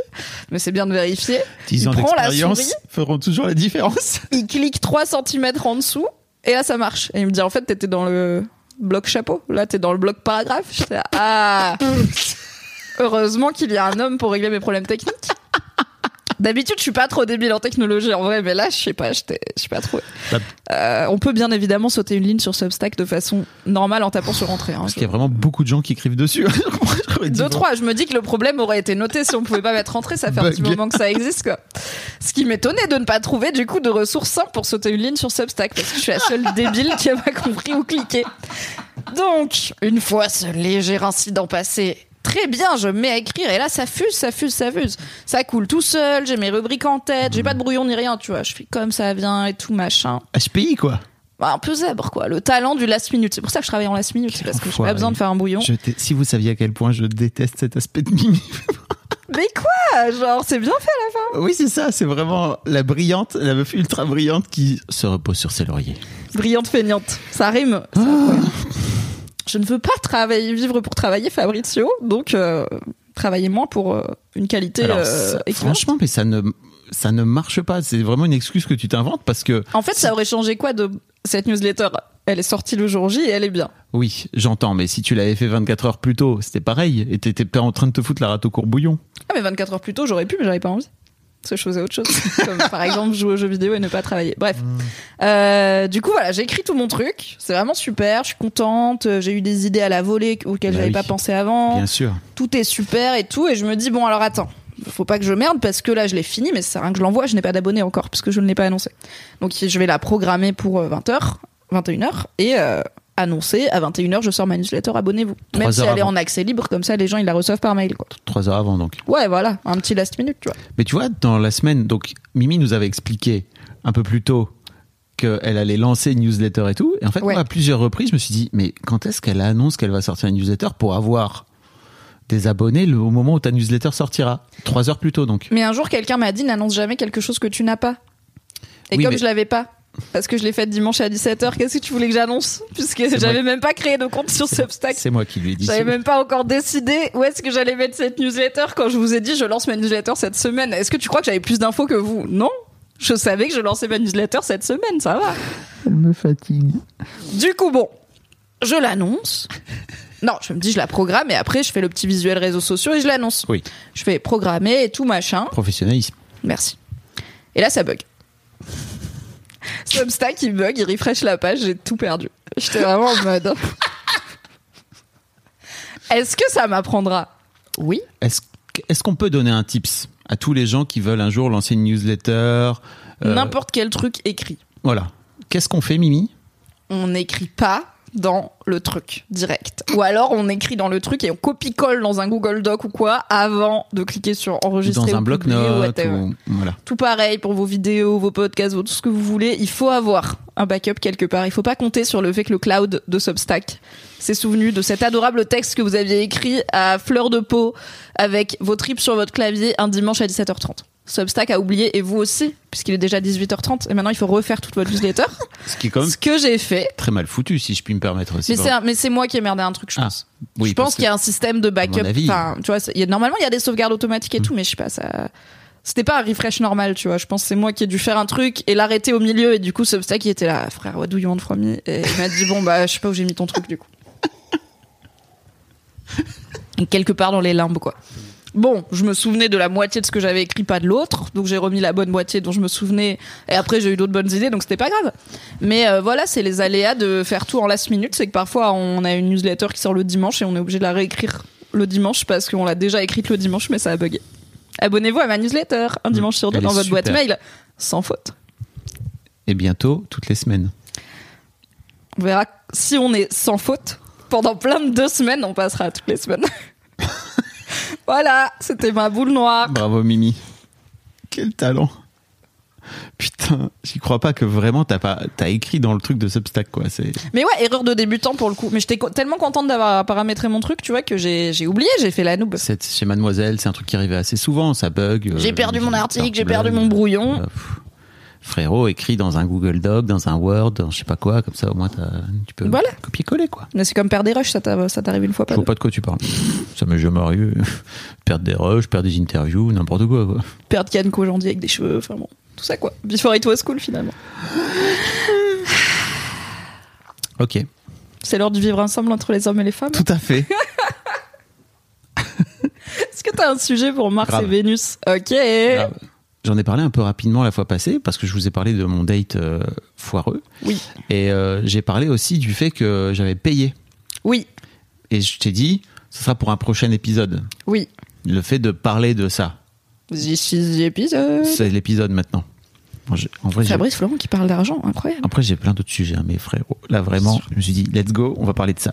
Donc ouais, je me suis rendu compte d'un truc. euh, donc je suis en train de, de- de passer une, une formation, de faire une formation pour devenir accompagnant dans la relation à l'argent. Une formation de formateur presque. C'est une formation pour devenir formateur. Incroyable. Enfin, pour devenir euh, Coach. Oui, voilà. Et c'est trop intéressant. Et en fait, l'un des trucs très cool, c'est que on est 10-12, je sais plus, dans le groupe, et on se coach les uns les autres, tu vois. Donc, on s'entraîne sur nous, tu vois, un peu en cercle fermé, comme ça. Et un peu comme des bonobos qui se baisent entre eux, tu vois. Ah oui, je pensais à l'épouillage, mais ça marche aussi. Ça marche aussi. et euh, donc, c'est hyper intéressant parce que on est obligé d'aller creuser 10 sujets au moins euh, sur son propre rapport à l'argent et sur euh, bah voilà comment t'avances quoi. Ok. Et cette histoire de payer systématiquement, même quand je passe un mauvais date, c'est un truc qui m'est venu en pleine gueule parce qu'en fait, je me suis rendu compte à quel point je ne, je préférais payer plutôt que d'avoir la discussion de est-ce que c'est ok ou pas pour toi qu'on fasse la moitié? Et en gros, je suis toujours heureux de payer. C'est pas une question de, gé- de générosité ou de radinerie. Enfin, c'est pas vraiment ça le truc. C'est plutôt, je me suis rendu compte à quel point le fait de ne pas oser le demander ou de ne pas oser mettre le sujet sur la table, bah déjà en fait c'est pas cool. Bah Tu oui, que parce que en plus, qu'est-ce qui fait que tu vois ça comme demander si c'est ok? Parce qu'en fait, je ne veux pas être ce mec euh, qui pose la question. Je préfère payer pour faire en sorte de ne pas avoir à. à- La discussion. Exactement. Et donc, ça, c'est foireux. Elle est compliquée pour toi, la discussion de qui paye au premier date? Euh, je croyais que non, mais en fait, si. Et tu vois, autant. Est-ce que tu l'évites? Bah oui. Autant euh, j'ai aucun problème si la personne en face elle me dit bah écoute c'est moi qui t'invite ou que c'est elle qui dit ça te va si on fait moitié moitié je suis là bah oui ok ça me va. Enfin, je vais pas l'empêcher de de payer si euh, elle a envie de payer quoi. Mais le fait que ce soit moi qui pose la question, je me suis dit putain mais il y a un vrai truc quoi. Et je crois que c'est vraiment une question. Et en fait pour moi tout ce qui m'empêche d'être libre, c'est chiant. Tu vois, faut, faut, faut faire en sorte de le. Si ça gratouille, faut faire en sorte de le gérer, quoi. Tu vois. Euh, et ça, vraiment, je me suis dit, mais d'où ça sort? Je crois que ça sort tout simplement parce que je ne veux pas être ce mec. Mais c'est quoi ce mec? Je ne veux pas être ce mec qui te dit, ça te va si on fait la moitié. Mais pourquoi c'est qui ce mec? Qu'est-ce Je- qu'il y a de mal dans ce qu'il dit? Euh, en fait, euh, je crois qu'il y a aussi, je crois qu'il y a aussi ce truc de, euh, c'est une bonne façon, c'est une bonne façon en fait de payer tout de suite pour tout simplement ne, en fait dire bah bah voilà, ça, ça coupe la discussion, il y a même pas à l'avoir. Et quand je te dis j'ai pas envie d'être ce mec, pour moi il y a un peu, peu importe que que t'aies passé un bon ou un mauvais moment avec moi, en fait je paye comme ça au moins c'est sûr. Est-ce que tu fais pareil euh, Alors je sais que tu dates pas des mecs, mais est-ce que par exemple si tu prends un café avec un gars, euh, tu vas avoir Ouais. tendance aussi à payer. euh, Ok, donc Oui, c'est oui. pas un truc genré. c'est pas un truc genré, mais je sais que je préfère, j'aimerais bien le faire pour pour les dates et j'aimerais bien le faire d'une manière générale parce que je- tu vois par exemple j'avais interviewé un mec dans Histoire de mec il y a un, petit moment. Je vous mettrai le lien dans les notes de cet épisode et ils étaient en couple depuis longtemps avec sa meuf et tout. Et en fait, il a expliqué à quel point le jour où sa meuf lui a proposé pour la première fois de l'inviter et qu'elle a payé, il s'est senti émasculé quoi. Oui, c'est ça, il y a un truc genre, et je me dis, est-ce que dans ta tête, ce mec qui demande, qui propose de ne pas inviter la personne, enfin, qui, qui en tout cas envisage de ne pas forcément inviter la personne, est-ce qu'il y a un truc de, il est pas galant, est-ce qu'il y a un truc de, il est un peu dévirilisé parce que genre il est à 5 euros près, tu vois? Est-ce que, quand tu dis ce mec-là, est-ce qu'il est radin? Genre ce mec qui Ouais. te propose de partager J'ai pas envie de passer pour un radin. Ça, c'est sûr et certain. Et j'ai pas envie de passer pour un mec radin. Et j'ai pas envie de passer pour un mec, euh, surtout qui n'est pas généreux. Parce qu'en fait, pour moi, au-delà de radin, c'est plutôt qui n'est pas généreux. Parce que, enfin, effectivement, les polarités sont, enfin, tu vois, t'as généreux et radin. Mais je trouve que c'est, j'ai pas envie de passer pour ce mec-là. Et d'autant plus dans un date où il y a un truc, euh, euh, comment dire, de, de séduction aussi, tu vois. Et Oui, je- tu te moules son ton meilleur jour aussi, quoi. Voilà. Ok. Mais c'est une. Enfin, tu vois, ça m'a fait chier parce que vraiment, je l'avais pas vu. Et bon, pour, donc pour les gens qui savent pas, j'ai un podcast qui s'appelle Histoire d'argent où je fais parler les gens de leur rapport à l'argent, etc. Et j'ai nettoyé plein de trucs dans ma relation à l'argent depuis 3-4 ans maintenant. 3 ans. Mais, euh, mais alors ça, après, il y a plein de choses qui traînent, qui sont trop intéressantes à les regarder au microscope. Bon, ça, ça me pourrit pas la vie au quotidien, quoi. Mais ça fait partie des trucs où je me dis, bah, pourquoi le garder, quoi Tu vois, pourquoi c'est encore là dans ma life euh, Bah, en plus, dans le dating, euh, dans le dating homme-femme, en tout cas, je trouve que c'est un bon critère, euh, comme tous les trucs où tu subvertis les codes de genre, de que ça soit l'homme qui propose, enfin, toi qui ne part pas du principe qu'il va inviter la femme ou la femme qui propose de payer, c'est aussi un bon filtre de, en fait, si tu tombes sur une meuf qui est vexée que tu l'invites pas, c'est un peu genre, excuse-moi, genre, t'as un passe droit sur le capitalisme parce que t'as un utérus, non, je ne crois pas, donc chacun paye sa part, tu vois. Ça l'égalité ou pas? Donc, et après, c'est pas. Et en fait, si elle, ça l'arrange pas, qu'elle soit aussi capable de dire. En vrai, je suis un peu ric-rac, genre, si tu peux m'inviter, c'est cool, et puis si un deuxième date, je t'inviterai, tu vois. Il y a aussi, en fait. Si t'as pas de thune pour aller boire un coup et que t'acceptes un date, bah. C'est tricher, tu vois. Genre, tu peux pas être sûr que c'est le gars qui va payer. Donc, euh, pour moi, c'est d'autant plus dans la séduction intéressant de dépasser ce blocage, parce qu'en plus, ça peut faire un bon filtre, tu vois. Oui. Et tu vois, je me suis retrouvé face à des femmes qui étaient parfois vexées que je, que je propose de payer en fait au premier abord. Parce que euh, il y a un côté, euh, bah ok, tu crois que je peux pas payer ma part, quoi, tu vois. Et comme je prenais le devant, je sais que c'était un peu compliqué pour elle et qu'elle disait, ah bah donc en fait toi, euh, genre tu payes et tu viens euh, en tant qu'homme blanc, dominateur, euh, capitaliste et tout ce que tu veux, quel capital. Je dis, oh là, non, bah non, c'est juste. Je crois que j'avais pas, je l'avais pas conscientisé à l'époque, mais pour moi c'était juste, bah en fait voilà, je, je paye, j'ai des sous, euh, je te paye quoi, tu vois, c'est cool. Mais t'en sais rien si elle en a ou pas, elle. Mais bien tu sûr, lui laisses pas la chance Oui. de elle peut-être Ouais, tu vois. je me rends bien compte, je m'en suis rendu compte. Donc prochain date, je vais faire le truc, Tu demandes. Ouais. Qu'est-ce qu'on fait? Ouais. Mais je vais même dire, ça te va si on fait la moitié. Ok.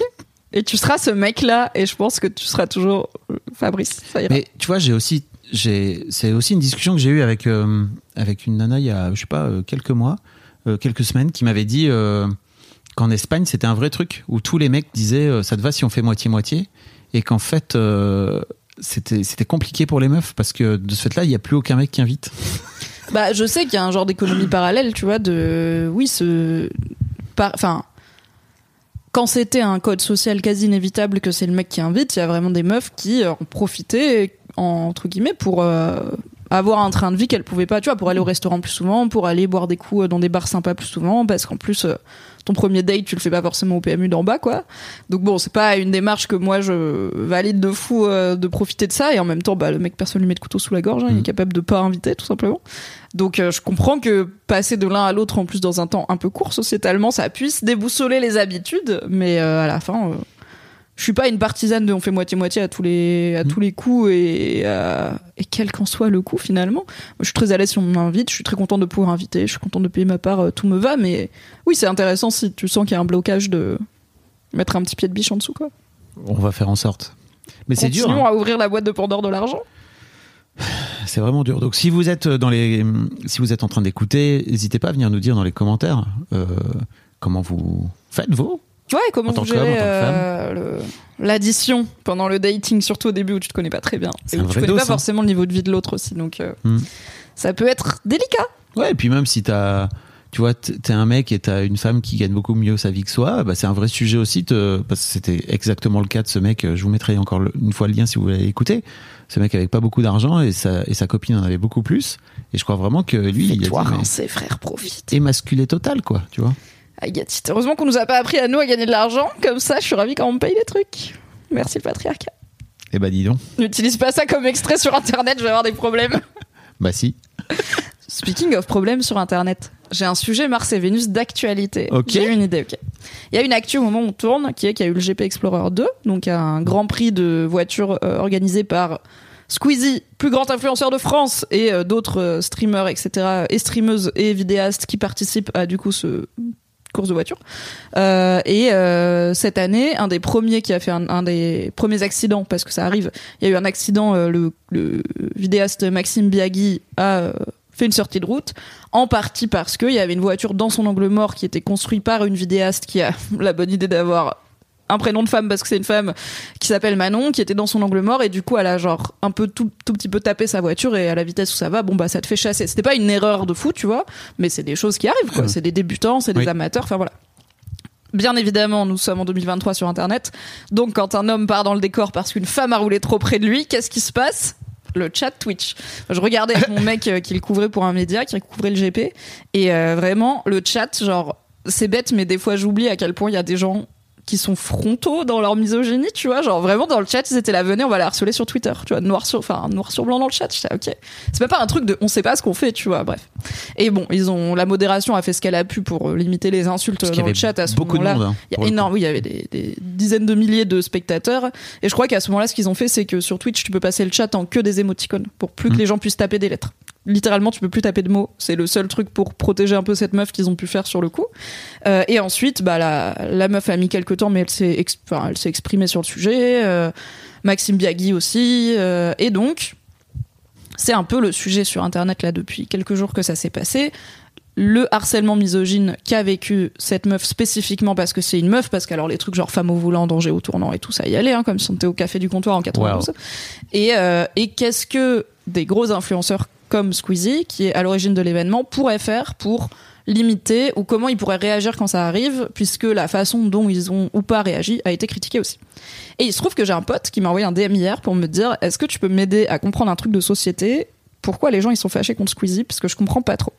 Et je me suis dit peut-être que je peux lui faire un audio là et après on en parle, tu vois, genre je fais un audio, je lui explique voilà pourquoi selon moi les gens ils sont fâchés contre Squeezie. Et après on en parle toi et moi de ce truc de qu'est-ce en gros le sujet c'est qu'est-ce qu'on attend des gros influenceurs mecs sur le sujet de la misogynie qui peut faire partie de leur communauté. On peut remettre un peu de contexte parce qu'en fait Squeezie a fait un live euh, Twitch pour débriefer un petit peu le Yes. GP et il a parlé spécifiquement de ce moment Ouais. où moi j'ai jamais vu un, un, un mec sortir contre les harceleurs de façon aussi euh, vénère en fait hein, parce qu'il leur disait clairement en fait si vous faites partie de ce problème là mais dégagez je veux plus vous voir en fait ne, Et même ne pas venez- je veux plus voir, on veut plus on vous veut voir. plus vous voir On c'est veut juste pas traîner avec barrez-vous. vous, on vous veut pas dans le chat, on vous veut pas sur nos lives.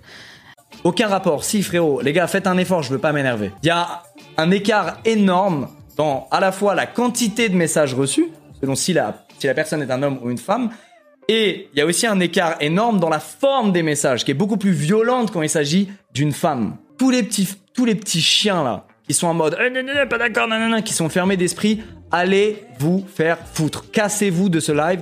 Cassez-vous de Twitch, cassez-vous des réseaux, on vous déteste tous, vous nous faites honte, vous nous mettez dans des bourbiers, vous nous cassez les couilles, dégagez de là par pitié quoi. Oh putain. Putain les gars, je prends le temps de vous expliquer, vous cassez encore les couilles, c'est quand même une dinguerie tu vois. Putain. Combien de fois on va devoir le dire, sérieux? Je vous le dis gentiment les frérots là. Bon, dernièrement, sur ces dernières phrases, pas gentiment. Donc je pense qu'il y a un mix de non seulement vous faites chier des femmes, euh, mais aussi en fait vous gâchez un événement qui devrait Ouais. être cool parce que maintenant on parle que de. euh, bien sûr Mais du coup je pense qu'il y avait, ouais, il y a, il y a les deux quoi. Il y a, ça fait chier les femmes et ça nous fait Ouais. chier nous. Mais effectivement c'est rare de voir une personnalité je de crois que cette c'est la ampleur. première fois que je le vois en tu vois 10 ans de souvenons-nous hein, YouTube en 2012 quoi tu vois c'était un boys club quoi clairement Ah ça oui. Et franchement, j'ai vraiment l'impression que c'est, enfin moi en tout cas, c'est la première fois que je vois une réaction aussi violente et véhémente. En plus en live, euh, donc même pas réfléchi et tout. Il était juste en impro quoi. Et il y a un mec qui l'a critiqué, c'est ça parce que il a dit que c'était pas. Il y a, alors ouais, il y a Squeezie qui, a- qui en a fait un passage dans un de ses lives, qui a réagi à ce sujet. On vous mettra des liens si vous voulez aller, si vous voulez Oui, aller voir. même vous mettre l'extrait en vidéo sur YouTube car c'est magnifique. Euh, il en a parlé pendant un live. Il y a un extrait de quelques secondes, donc le fameux extrait où il dit à ces gens cassez-vous, on vous veut pas sur nos lives, qui a été repartagé sur Twitter par quelqu'un qui dit euh, ça fait du bien de voir Squeezie s'exprimer comme ça et tout. Et il y a un tweeto, un exos, qui euh, en gros a, re- a retweeté en reprochant à Squeezie de n'en avoir parlé. Genre c'est bien, mais c'est une poignée de secondes. Des jours et des jours après, enfin c'est pas suffisant par rapport à l'ampleur du problème récurrent qui est euh, le sexisme sur internet et euh, tu peux faire plus toi Squeezie pour lutter contre ça que euh, juste en parler Ouais. euh, 10 secondes pendant le live. Squeezie lui a répondu avec ses millions d'abonnés qui du coup ont vu la réponse et qui pouvaient répondre à Squeezie. Un message en soi assez poli mais tu sens que Squeezie il était là. Va pas jouer avec mes couilles lui. Bonjour machin. Sache que je n'en ai pas parlé 10 secondes, mais plus de 15 minutes sur mon live. C'était vraiment quand on ne sait pas, on ne dit pas. Il était un peu en mode, euh, c'est aussi pour ça qu'on fait rien, tu vois. Genre, vous êtes jamais content, quoi. Si on fait pas, c'est pas bien. Si on fait, c'est pas assez bien et tout. Et euh, donc, le gars est passé en privé parce que du coup, bah, la réponse, le fait que Squeezie lui ait répondu, ça lui a quand même attiré beaucoup de visibilité et de haine parce que les défenseurs de Squeezie, alors là, on il y en a, on dirait, c'est leur daron, quoi. Euh, et aussi, surtout, les gens qui veulent nier le problème de la misogynie en ligne, il y en a, on dirait, la misogynie, c'est leur daron, quoi. Et euh, du coup, voilà. Squeezie a été d'un certain côté euh, loué et félicité pour cet engagement assez fort, de l'autre critiqué parce que c'est pas assez. Il n'y a pas que Squeezie, c'est en gros le sujet voilà plus large de qu'est-ce qu'on peut attendre des influenceurs mecs sur les sujets de la misogynie et comment ils peuvent faire pour faire en sorte que leur commu aille pas harceler Ok. les meufs. Quoi. Donc je vais tu, faire un audio à mon pote pour lui expliquer pourquoi moi je pense que les gens sont fâchés contre Squeezie. tu vas faire un audio là en direct? Ouais, en direct. Incroyable. Écoutez, c'est un la moment technologie. spécial. Le Fab et Mimi Show en exclu pour Tout à vous. fait. Il est où? Il est Il là. Il t'a bloqué. Hello Alors, je te fais un audio pour ce bail de pourquoi les gens sont vénères contre Squeezie.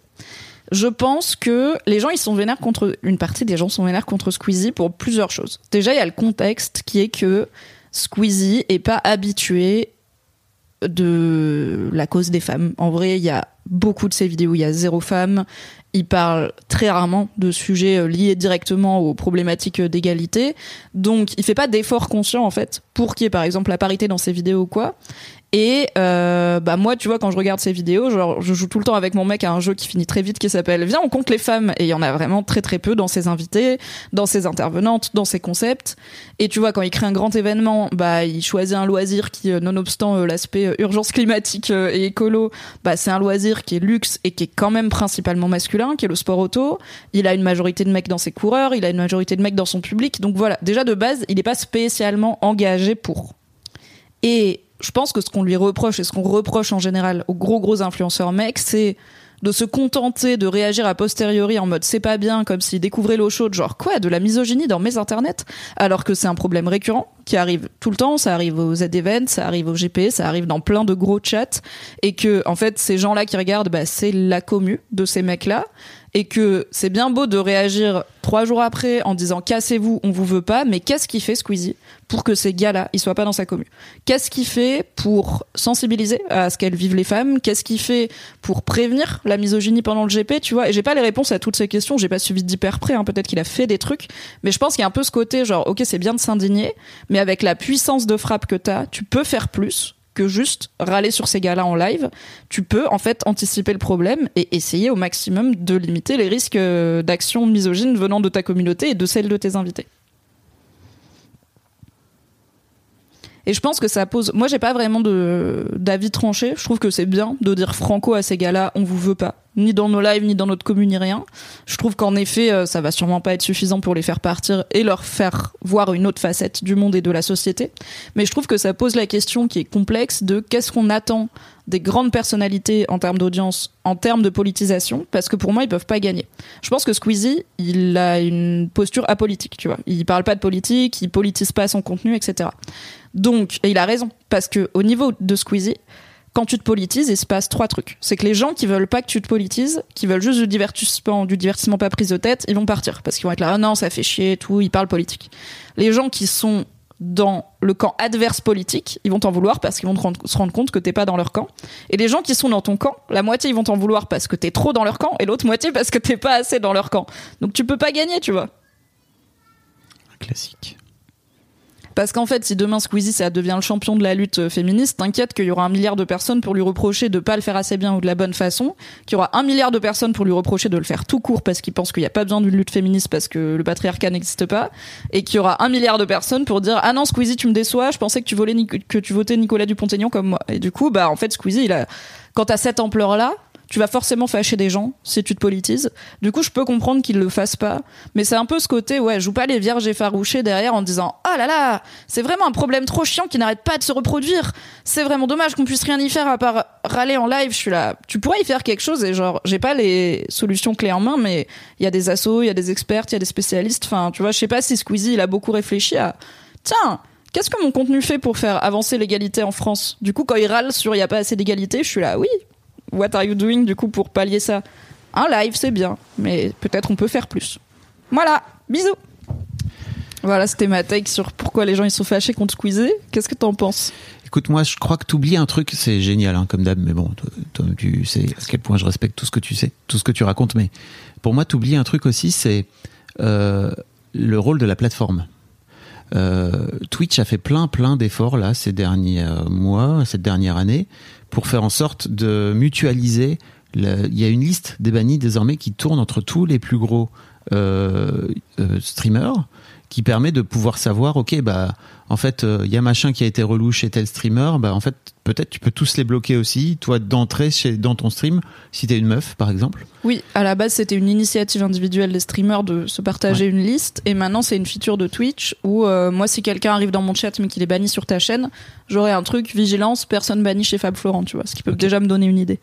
Et l'autre truc que j'ai cru voir aussi, c'est que Twitch désormais empêche les gens bannis de voir le contenu. Ouais. C'est-à-dire que ça, c'est incroyable parce que jusque-là, les gens bannis d'une chaîne ne pouvaient certes pas écrire dans le, dans le chat, donc pas interagir avec le, avec le streamer, mais en fait pouvaient continuer à voir ce qui se passait et donc à interagir sur Twitter ou je sais pas quoi. quoi. Oui, à alimenter en tout cas la Voilà. conversation et à mettre de l'huile sur le feu, euh, à aller dans les discords de mecs bizarres pour coordonner du harcèlement misogyne, euh, tout ça. Quoi. Après, à titre personnel, juste si t'es influenceur aujourd'hui, barre-toi de Twitter. En fait, je ne comprends pas l'intérêt parce que tu vois, euh, Squeezie disait moi quand j'ai une quand j'ai une sauce, j'ai 40 000 tweets. Euh, Manon, elle en a pris dans la gueule euh, 60 euh, 60 000 quoi. C'est vrai, mais en fait, qu'est-ce que Manon fout sur Twitter? Bon, Mais après, même sans Twitter, elle aurait été harcelée Ouais, ailleurs, ouais. tu vois. Elle aurait été harcelée sur Insta, elle aurait Ouais. été harcelée sur TikTok, elle aurait été harcelée sur Twitch. Enfin, Oui, oui, oui. c'est pas la panacée, tu Non. vois. Euh, Il y a des réseaux plus enclins que d'autres au cyberharcèlement et Twitter l'est en partie par cette feature qui permet de de citer quelqu'un facilement et de Ouais. partager du coup à ta commu et pas du tout à la SN un truc qui n'est pas forcément aligné avec ta commu à toi. Là où sur Insta c'est plus compliqué par exemple. Mais en vrai c'est pas tu peux pas enfin il y a pas que Twitter qui est, Ouais. est dans le problème quoi. Après, je suis d'accord avec toi sur le fait qu'il n'y a jamais de meuf euh, chez Squeezie, mais ça, c'est un problème. euh, Enfin, tu vois, qu'on connaît sur YouTube depuis. Bah ouais, mais du coup, ils font quoi, les gars, quoi? C'est ça. Moi, je veux bien, tu vois, mais il paraît qu'un homme et une femme peuvent faire une émission ensemble et ils se touchent même pas le- la nouille. Donc, euh, en fait, c'est pas. Tu vois, je suis là. Je comprends que, comme en tant que public, on décèle pas un effort très conscient de Squeezie pour faire avancer la société sur les questions d'égalité et visibiliser les femmes et tout, bah quand derrière il se plaint que les femmes soient en position discriminée, je suis là. Lucas, soit le changement que tu veux voir dans le monde. bien sûr. Ce qui veut pas dire que je pense qu'il s'en fout du harcèlement ou qu'il va lui-même insulter des femmes sur internet, pas du tout, tu vois. Mais c'est un peu ce truc de un grand pouvoir implique de Ouais. grandes responsabilités, quoi. Mais euh, est-ce qu'on doit attendre de tous les gens qui sont devenus connus en faisant du divertissement, qui se politisent? C'est ça. Oui, non. Mais du coup, quand ils le font, on est aussi en droit de critiquer avec bienveillance Mais là, il a. et il a- de façon constructive Mmh. le a- fait que, ok, mec, c'est bien de râler. Il a pas politisé là, il a juste donné son avis sur ce sur cet événement-là. Il est pas venu dire écoutez moi je suis un grand chevalier blanc et je vais sauver toutes les femmes. Non, mais c'est déjà beaucoup. Tu vois, quand est-ce que Squeezie il parle de racisme avec la, thème vé- la telle véhémence, par exemple? Pour moi, c'est en fait quand je dis politiser, c'est vraiment pas un mal et ça veut pas dire qu'il Ouais. s'est encarté pour la Nupes ou Mm. pro Sandrine Rousseau, n'est-ce pas? C'est ça veut juste dire qu'il reconnaît qu'il y a un problème avec la face que les femmes sont traitées différemment des hommes sur Internet. Guess what patriarcat, c'est politique. Faut pas le dire. 1h20 Mimi. Oui. On avait dit qu'on restait tight deux heures. Oui, c'est quoi ta reco, Fabrice? Euh, Marocco, c'est The After Party, Ouh. qui est une série sur Apple TV, Yes. donc la fameuse plateforme sur laquelle il y a Toutes les bonnes séries que personne ne regarde, comme par exemple For All Mankind. et Ted Lasso. oui, Ted Lasso, Ted Je Lasso. vous, parle, je vous parle de For All Mankind dans- un peu plus tard dans, dans l'émission. Mais ouais, j'ai découvert euh, cette série cet été. D'ailleurs, euh, suis je crois, une reco de Navo, comme quoi c'est très important d'avoir toujours des gens qui vous recommandent des trucs dans la vie. Euh, où Navo avait posté un truc sur, euh, sur Insta en disant Mais comment j'ai pu passer à côté de cette série? Et c'est vrai que moi, quand je l'ai vu, j'ai vu la bande-annonce que ça sortait et tout, j'ai vu Ok, en fait, c'est un thriller, genre, c'est un- c'est une série. Pff, ça C'est un peu Knives Out, non? C'est un peu comédie. C'est- En fait, c'est C'est pas une série d'enquête genre. euh, totalement comédie, mais je me suis laissé euh, sans doute avoir par la bande-annonce qui était pas si drôle que ça, qui était plutôt en mode ok, C'est c'est sérieux. plutôt une enquête policière. En fait, peut-être sans doute pas quoi. Et effectivement, The After Party, c'est vraiment ça, c'est une enquête policière. Euh, donc là, il y a deux saisons pour l'instant. La saison 2 est en train de se terminer là, Euh, et donc je, vais, je ne vais vous parler que de la saison 1 parce que j'ai pas encore terminé la saison 2. Mais la saison 1, il y a un meurtre en fait dans une soirée after party après une réunion, tu sais, d'anciens d'anciens élèves du lycée qui sont tous devenus adultes maintenant. mhm. Et, euh, et effectivement, il y a un des, des personnages qui est joué par fucking Dave Franco, qui est un Le frère de. Il est génialement un sup, tu vois. Je l'aime bien. Ce C'est mon personnage. franco préf. Ah, franchement, il est, il est vraiment canon. Il joue un rôle de, de chanteur slash influenceur slash acteur qui a joué un peu dans des bouses. Et, et voilà. Bon. Un peu Lindsay Lohan au masculin, quoi. un sup. D'accord. un sup au possible, un sup plus plus. Lohan. Et en fait, ce mec se fait tuer vraiment dans, dans les toutes premières secondes de, de la série. Et effectivement, il y a des flics qui viennent et qui font, qui bloquent tout en fait. Et on comprend que forcément le tueur est quelque part parmi les invités de la soirée, Mmh, qui sont donc des anciens élèves, qui sont donc des anciens potes de lui de lycée. Euh, et chaque épisode suit le point de vue d'un personnage. Trop bien. Donc c'est trop cool parce qu'effectivement il y a des trucs qui se recoupent. Tu, tu comprends que il y en a qui voient pas les choses de la même façon euh, en fonction des événements, etc. Mais aussi et surtout artistiquement, chaque épisode a une patte particulière. C'est un peu Black Mirror. hein. Mais tu vois, par exemple, il y a, il y a tout un. Ça, c'est dans la saison 2, il y a tout un épisode en mode polar noir, tu vois. Ok. Euh, T'as un épisode où, euh, euh, dans la saison 2, encore une fois, parce que j'y pense, en mode orgueil et préjugé, quoi. Tu Ok. vois Donc tout le monde parle très bien, tout le monde est en costume, etc. Et dans la saison 1, c'est exact. Il y a tout un épisode en dessin animé. Ok. Incroyable. Ah, je savais pas qu'il y avait ce truc de forme parce que je vois cette série, je vois ce que c'est. Je crois que j'avais essayé le pilote, mais il Mm. faudrait que je réessaye. Je savais pas du tout qu'il y avait une ambition euh, stylistique aussi cool. C'est très chouette, vraiment très très chouette. Et euh, le casting est vraiment canon. Il y a, pour celles et ceux qui ont vu euh, Ted Lasso, il y a Edwin Okafu, Yes. qui s'appelle Sam Richardson en vrai, qui joue l'un des personnages principaux. Il y a, donc je vous ai parlé de Xavier, il y a aussi Ben Schwartz, Ah, qui joue euh, Jean Ralphio. genre Alfio, si Dans vous avez vu Parks and. Recreation, voilà. aussi Sonic. C'est vrai, il joue Sonic. Sonic. incroyable.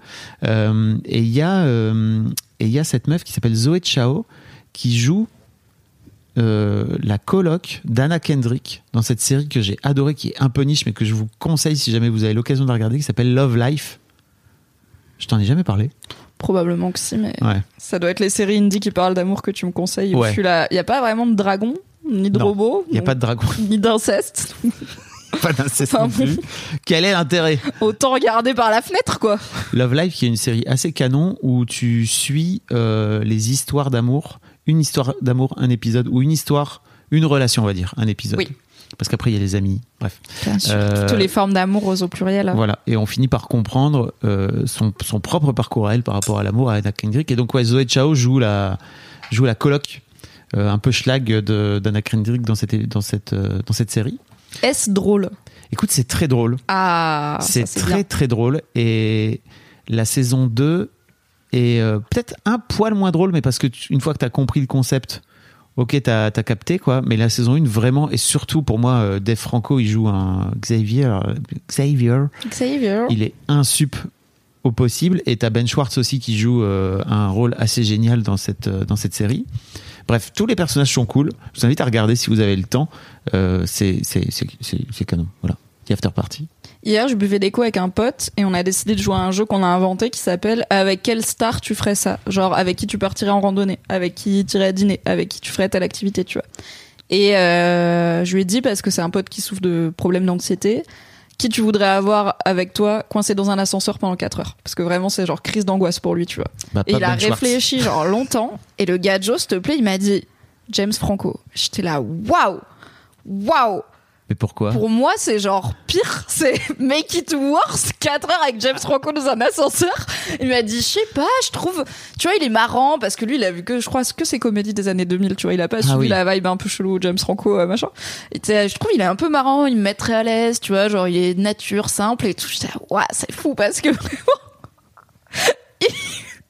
Je pense qu'il y a quelque part une sentence judiciaire qui était enfermée 4 heures dans un ascenseur avec James Franco pour des crimes pas très graves mais assez chiants, tu vois. Donc euh, voilà, Euh, chacun, euh, toi chacun son énergie. Tu t'enfermerais avec qui? J'ai dit qui? Je crois que j'ai dit ah j'ai dit ma podcasteuse préférée, Joanna Robinson, parce que pour le coup, elle me dit t'as jamais réfléchi au parallèle entre genre le personnage de Legolas et l'héritage des Dents de la Mer? Et je serais là mais non. Et après on en parle, on fait un podcast pendant 4 heures. Oui, largement. Je ne vois pas le temps passer. J'ai dit que j'aimerais bien faire une rando avec Buzz Aldrin. Parce que comme ça, tu parcours la Terre avec un mec qui a été sur la Lune. Tu as compris. Et que je ferais bien une pyjama party avec Rihanna parce que pourquoi pas Après tout, je pense qu'elle est fun. Mhm. Peut-être que j'arriverai à l'obliger à faire un nouvel album. Avec un petit coup de tequila dans le nez, ça peut vous arriver. Marocco, c'est une marque de fringues. Incroyable ou pas Mhm. C'est un peu de la pub parce que c'est un copain qui l'a fait, mais je trouve ça aussi très très cool. Ça s'appelle Horny, ce qui veut dire euh, envie de ken globalement, mais c'est moins chantant en français. Euh, c'est sur Instagram sous Horny underscore clothes au pluriel. Et euh, donc c'est une marque de customisation de fringues de seconde main. En gros, donc c'est mon pote qui achète des fringues d'occasion, qui s'inspire de photos érotico-sensuelles avec l'accord bien sûr euh, du ou de la photographe, qui retrace les lignes de la photo, donc il a un projecteur et tout, il les peint sur les vestes et du coup il fait des collections à thème, euh, voilà, autour de la sensualité, la sexualité et tout. Il a fait son premier shooting, il a normalement à l'heure où je vous parle et où cet épisode est dispo, vous pouvez aller sur le compte Instagram, il y a un site et tout, c'est super. Enfin, il y, a une- il y a une boutique et tout. Et non seulement je trouve ça trop cool, et en plus je suis un peu fière, genre maman canard, parce que je l'ai pas mal accompagné sur ce projet. C'est la première fois qu'il lance un projet un peu professionnel euh, tout seul, quoi, parce que sinon c'est un mec qui a juste un job, quoi, qui est salarié. Et, euh, et en fait à la base c'était juste un passe-temps, tu vois, de ah euh, c'est un mec qui a tout le temps des envies random et qui a du mal à se fixer sur une activité. Il y a un moment c'était les puzzles, il y a un moment il a acheté un synthé. Il ne fait pas de synthé. Comme tous les gens qui achètent des instruments de musique passé 20 ans, ça n'arrive pas. Et, euh, et à un moment, voilà, il était ah bah je peins des vestes et tout machin. Et je ah, c'est quand même chiadé, tu vois, tu pourrais les vendre. Enfin, là t'en as clairement acheté beaucoup et c'est plutôt des fringues euh, pour femmes, donc ils sont pas toutes à ta taille parce que t'es un grand gars d'un mètre 90, donc je me dis que c'est pas juste pour les porter toi. Et euh, du coup, bah on a on- toutes les deux semaines, on faisait des déj Mimi Manager où j'étais là, ok, bah si c'est un projet pro, t'en es où? Est-ce qu'on fait un rétro planning Est-ce que t'as fait ça? Est-ce que t'as réfléchi à ça et tout? Parce que bah je suis plus manager et euh, ça me plaisait bien d'être manager, mais maintenant je n'ai personne à manager car je travaille toute seule pour mon plus grand plaisir. Et c'est un choix. Tu de- fais tes newsletters à la dernière minute? Oui, tout à fait. Imagine- non, Exactement mais ce que tu. L'autre jour sur ma L'inverse dans- de ce que tu prenais en tant que manager, n'est-ce pas? La- l'inverse de ce que j'apprends à mon ami et à tous les gens qui me demandent de les aider à lancer Tout des à fait. projets. Attends, on ne fait jamais rien Cordonnier, à la dernière minute. mal, putain Alors, de il a chaussée. fait pire que moi. Il a lancé sa marque. La boutique était pas en ligne. Je l'ai vu la veille. J'étais là, du coup, t'as choisi quoi comme site pour la boutique en ligne? Il m'a dit. Ah, j'étais là, mec. Est-ce qu'on est vraiment en train de boire des coups la veille du lancement et t'as pas de boutique? Le talent. C'est pas vraiment moi qui vais l'engueuler là-dessus. Mais je lui ai dit, ok, tu m'as fait le coup une fois, pas deux. Mimi Manager, elle note que si tu fais une deuxième, euh, un deuxième truc, je te laisserai pas oublier des points importants avant la fin, tu vois. Mais qui va te manager, toi, alors? Moi-même. Ça marche très bien pour l'instant. Du coup, voilà, je suis fière. C'est quand même cool de voir euh, une petite idée qui a commencé dans un studio euh, devenir euh, des photos pro et une boutique. Donc, euh, ravi. Et si vous voulez des fringues avec des bzz dessus, allez sur Orny underscore close. Bravo, maman Il y a mon cul sur une des fringues, mais elle est déjà partie. Voilà, vous le saurez. C'est toi la prochaine C'est toi collection. qui l'as acheté? Non, ça aurait été drôle, j'ai hésité, mais non. C'était Marocco. Bravo. Merci. Bravo, maman Canard. C'est le moment du cul ou pas? On a branché le ventilo, j'ai les cheveux au vent. C'est le moment du cul, je Je crois. pas, Mimi, elle est vraiment. J'avais chaud, écoutez, et que, que voulez-vous? Je suis une personne qui sue, voilà. Et je suis des sourcils actuellement, donc je me suis dit c'est très peu vidéogénique. C'est vrai. On ne va pas faire un Fab et Mimi chaud avec la sueur de sourcil. Avec la sueur de moustache. Tiens, choisis une. Ceci est votre carte. Est-ce qu'on c'est celle qu'on a faite la dernière fois On l'a remise au début. Des On est des génies. génies. Donc, on pioche une question toujours dans le jeu Discultons, un jeu de questions pour mieux connaître sa vie sexuelle et celle de ses proches, voire de ses partenaires, que vous pouvez acheter dans un lien qui est dans la description du podcast et qu'on doit à Léa du compte Merci beaucoup. J'étais convaincu que t'allais dire pas partenaire, mais parents. Vous pouvez jouer avec vos parents si vous avez d'autres parents que les miens, par exemple. Comment vois-tu ton épanouissement sexuel dans 10 ans? Toi qui Oh. as bientôt 46 ans. Bonne question, bravo, merci beaucoup. Écoute, euh, c'est une super question à 46 ans, je trouve. Mm. Parce que dans 10 ans, j'aurai 56. Euh, je crois qu'à l'aune de la quarantaine, donc il y a quelques années de ça, j'avais super peur de, de perdre mon érection. Tu vois, vraiment, c'était un vrai truc. euh, J'ai jamais eu de problème, tu vois. Et je me disais, euh, eh bien, maybe c'est maintenant. Je sais pas pourquoi, il y a un truc qui est venu comme ça, mais qui n'était pas forcément très conscient. Mais après coup, je crois que c'était vraiment un vrai truc. Euh, et je crois que tu vois, si tu me, si je- le premier truc qui me vient, c'est ça. Ok, en fait, dans 10 piges, J'espère que je banderai encore. maybe ça sera là, tu vois. Ok. Et Je me rends pas compte de. Je sais pas si t'as des exemples avec les hommes un peu plus vieux autour de toi. Je me rends pas compte de est-ce qu'il y a un âge Est-ce en vrai pour la plupart des mecs ça commence à avoir deux trois pannes plus régulières ou est-ce que je crois pas qu'il y ait de. c'est vraiment une peur qui devient un peu en random de oula Non, non, non. Bah, puis surtout, c'est pas des trucs que je parle avec des hommes dont, dont je parle avec vrai. des hommes, tu vois. les hommes ne parlent pas de leur pénis. D'une manière générale, j'ai pas.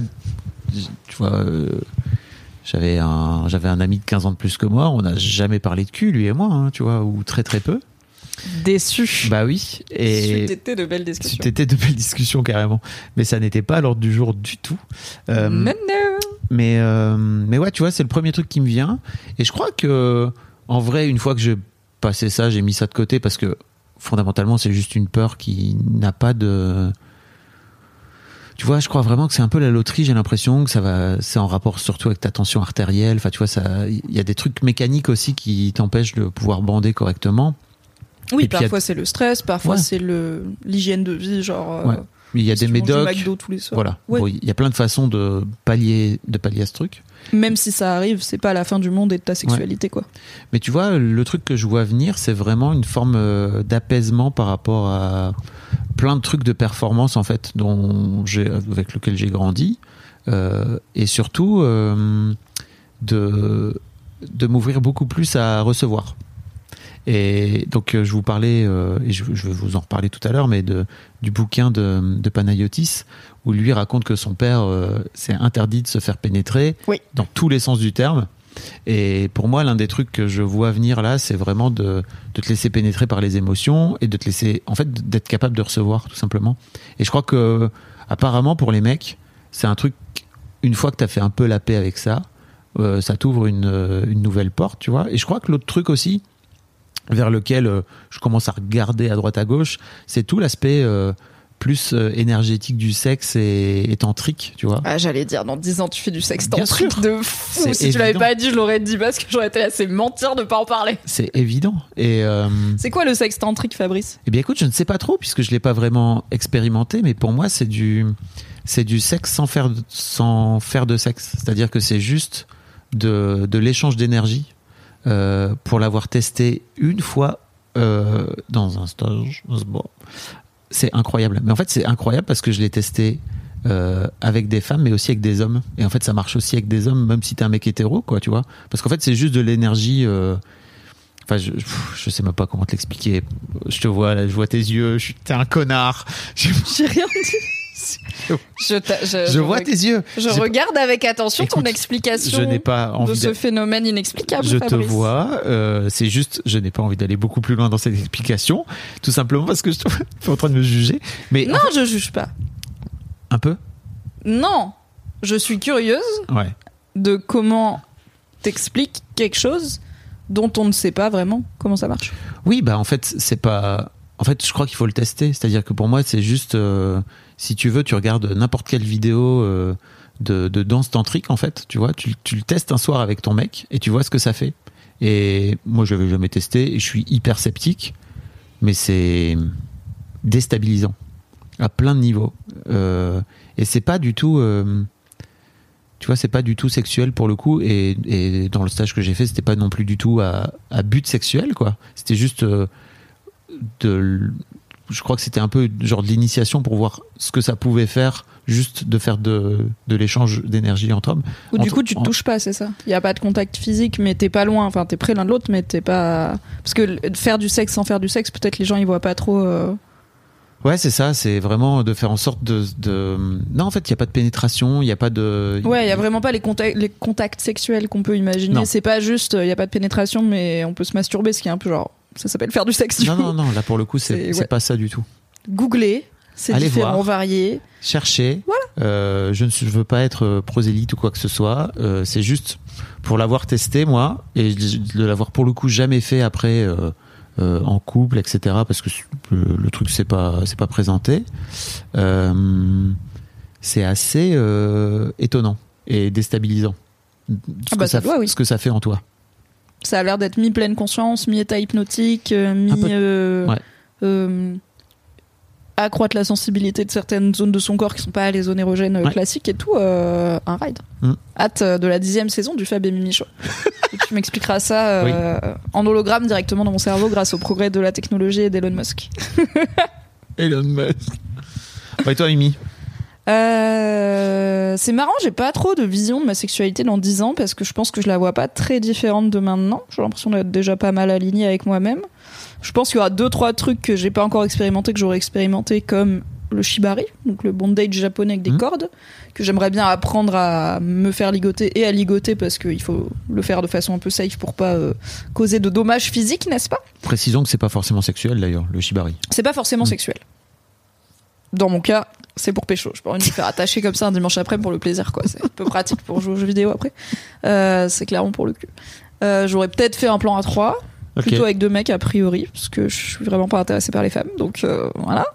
Euh, peut-être un truc de type libertin, tu vois, genre ça en fait, ça m'excite pas ça m'excite pas spécifiquement de faire du sexe avec des gens autour, mais je suis un peu curieuse de c'est quoi un club libertin. Ouais.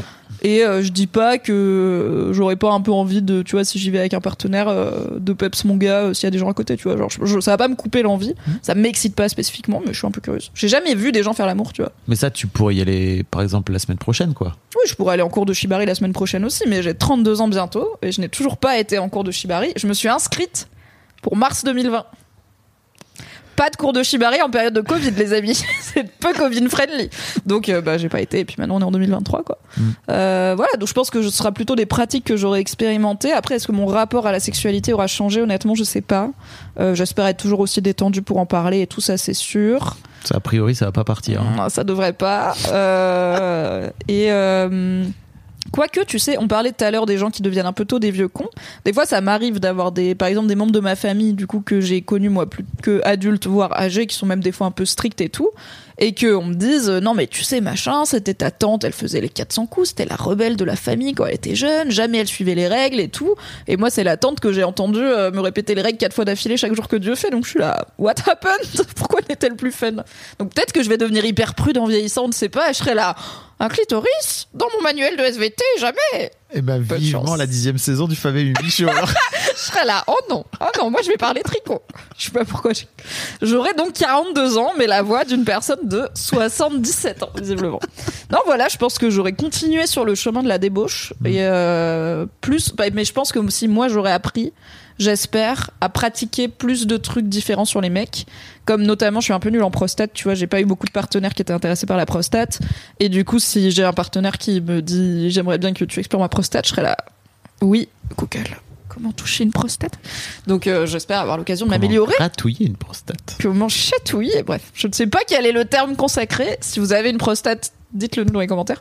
Pas que vous en avez une, mais comment vous aimeriez déterminer le nom du mouvement qu'on fait pour vous faire du bien dessus. Gratouiller. Gratouiller. On m'a dit fait C'est gratouiller. viens là. Euh, oui, mais pas avec l'ongle, tu vois. Gratouiller. Ah non a- Bah, tu peux gratouiller avec le doigt, enfin. Voilà. Sûr, Euh, donc voilà, un peu savoir attacher un mec, savoir plus utiliser la prostate, enfin faire des trucs. euh, Tu vois, t'es là, moi j'ai envie d'apprendre à me laisser faire et à me laisser aller, à ce qu'on s'occupe de moi. Bah moi ça, moi je suis une meuf donc j'ai plutôt été élevée là-dedans. Euh, mais ça m'intéresse du coup d'apprendre à être plus active encore et à apprendre d'autres façons d'avoir un mec qui fait waouh, je suis là.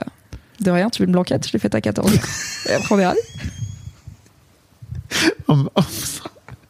En me faisant le vernis. Petite blanquette post-le-le, ça c'est la vie qu'on a choisi de mener hein, quand on sort avec Mimi, écoutez. Voilà, vous êtes au courant au moins. Quid des émotions, Fabrice Oh là là. Les feels Oh. Qu'est-ce qui se passe dans tes l'air de placer Donc des là, choses. la, là, c'est la séquence émotion, hein, vraiment euh, qu'on a appelé. Tu vas pleurer Euh, je sais pas. Un peu, t'as les yeux mouillés un peu qui Bah, là. en fait, c'est, tu vois, vraiment samedi, j'ai passé une journée extrêmement pleine d'émotions et je me suis vraiment dit consciemment, c'est cool parce que je sais que les émotions, ça me rend vivant et que ça me permet de pouvoir être vivant et de ressentir vraiment les choses. Là où avant j'étais vraiment, non mais moi tout va bien, t'inquiète pas, et que il y avait zéro émotion qui passait. J'avais l'impression qu'il y avait des émotions qui passaient, mais c'était 0,10% des émotions que je, que je ressens aujourd'hui, je le sais quoi. Mais samedi matin, je me lève. J'ai passé une journée vraiment incroyable.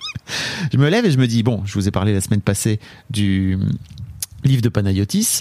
Il me restait quelques pages et je l'avais toujours pas terminé. Je me dis, allez, let's go, tu termines le livre de Panayotis. J'ai terminé le livre de Panayotis, la dernière, toute la dernière partie est incroyable. J'ai terminé dans une, dans un état.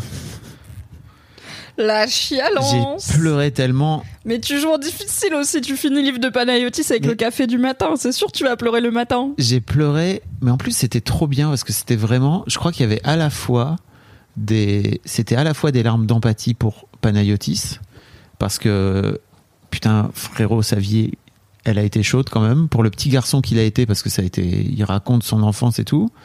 Euh, pour le jeune homme qu'il est aujourd'hui et pour enfin sa vie elle a pas l'air d'avoir été très simple et mais aussi ça m'a ça a été des larmes de soin en fait pour moi parce que je crois que ça m'a fait beaucoup de bien au, au petit Fab de, de lire ça. Je, je vous spoil pas mais ça m'a fait énormément de bien. Il y avait un peu de ça tu vois il y a un peu de mélange. C'est trop marrant parce que je crois qu'avant je pleurais pour pleurer. Là aujourd'hui j'arrive à repérer les, les larmes ce qu'elles font ce qu'elles soignent enfin vraiment c'est waouh. C'est nouveau quoi. Donc voilà, je commence comme ça. Bien sûr, je me prends en photo. Je sais pas si je voulais déjà en- raconter ici, je ne sais plus. Mais en gros, ma thérapie depuis, je crois, 4 ans maintenant, 5 ans, c'est que quand je me prends, quand je pleure, je me prends en photo. Euh, c'est un peu bizarre. Parfois, je le poste sur Insta en me disant. Et finalement, essaie de faire en sorte de devenir, euh, d'être le monde que tu as envie de voir, de, de voir bouger, quoi. Donc, je le poste sur Insta. Souvent, je perds des followers, mais peu importe, je m'en fous, ça fait un bon Ce qui est intéressant aussi. Bah oui, parce que je comprends que les gens, ils aient pas envie de, de voir un gars qui est en train de chialer, quoi. Euh, là, ce que j'ai fait, c'est que je me suis pris en photo et j'ai le numéro de Panayotis parce qu'on s'envoie des messages depuis longtemps et tout. Je lui ai envoyé un petit message en lui disant putain, bah, euh, je lui explique. Je lui dis voilà, je me prends en photo depuis Merci beaucoup, hein. super matinée. Hein. depuis des années et tout. Et euh, merci et prends soin de toi et tout. Voilà, 11h30. euh, je reçois un daron euh, que j'ai déjà eu dans, dans l'histoire de mec qui s'appelle Manukos, qui passe, euh, qui est à Toulouse, qui passe par Paris à ce moment-là. Et j'avais cru comprendre qu'il avait une histoire de beau-père notamment compliquée parce que euh, sa belle-fille euh, a déclenché un cancer du poumon à 17 ans. Elle est morte à 20.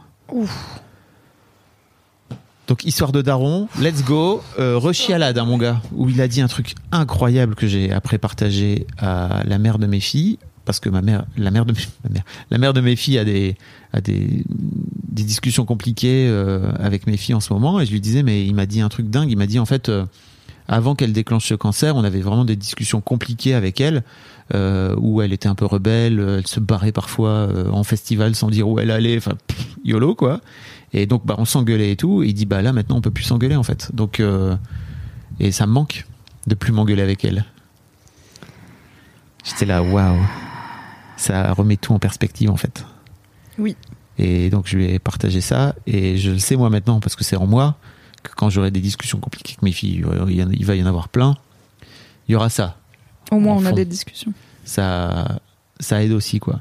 Mais j'ai pleuré donc avec euh, mon invité qui lui est génial parce que il est un peu en mode on va pas non plus pleurer quoi. Je vais pas non plus avoir des émotions tout en ayant bien conscience que Mhm, il en a mhm. plein quoi il est vraiment génial. C'est un mec je sais pas il a 52 ans quoi. Tellement tellement déconstruit. Pardon pour ce mot pardon pour le vivre ensemble. Mais vraiment euh, ouais Et euh, bah voilà, donc euh, ça, ça repleure. Euh, on termine cet entretien vers 13h, 13h30. Euh, et puis je me dis, bah tiens, je vais me faire un petit morceau à manger et je vais me regarder une petite série. Je regarde donc For All Mankind, n'est-ce pas? Que je vous invite à regarder si vous avez Apple TV parce que c'est incroyable. C'est une série qui parle de la conquête de l'espace en partant dans le premier épisode d'un principe simple, c'est que ce ne ce n'est pas les Américains qui sont qui ont posé le premier le, le pied sur la Lune, mais les Russes. Les rouges, les cocos. Et ça change tout le, le cours de l'histoire. Euh, et c'est vraiment génial. Et la fin de la saison 2 est incroyable. Et bien sûr, ça reparle de, pa- de parentalité. De, pa- Ouais, t'as eu un samedi à thème aussi. j'ai repleuré, mais c'était pas prévu, quoi. Tu vois, j'étais Euh, là, je sais. T'avais pas dans ta to-do chialer 15h chialer 16h ouais chialer 18h drinks Je suis allé boire des verres. à drinks 18h. j'avais raison Euh, t'as chialé ou pas? Mais, mais tu vois, je me suis, j'ai vraiment eu ce truc où je me suis dit, putain, c'est, c'est quand même tant d'axes. En même temps, c'est génial parce que je me sens vraiment vivant quand je ressens les émotions comme ça. Et en même temps, waouh! Est-ce que j'étais pas mieux avant? Non, c'est faux. Pas Non. du tout. mais moi je vois ça un peu comme tu vois genre je choisis quand est-ce que je consomme l'actualité parce que ça peut être émotionnellement éprouvant. Donc genre par exemple euh, sur mes réseaux sociaux je follow peu de comptes de médias parce qu'en ouvrant Instagram j'ai pas envie d'avoir le monde qui m'affiche des photos de victimes en Ukraine tu vois. J'ai Mm. pas envie de les ignorer mais je vais choisir quand est-ce que je me confronte au fait que l'actualité le savez-vous n'est pas toujours marrante. Et avec les œuvres d'art c'est pareil. Genre moi jamais je commencerai ma journée par une fin de livre émouvant parce que je sais très bien que ça va me toucher, guess what?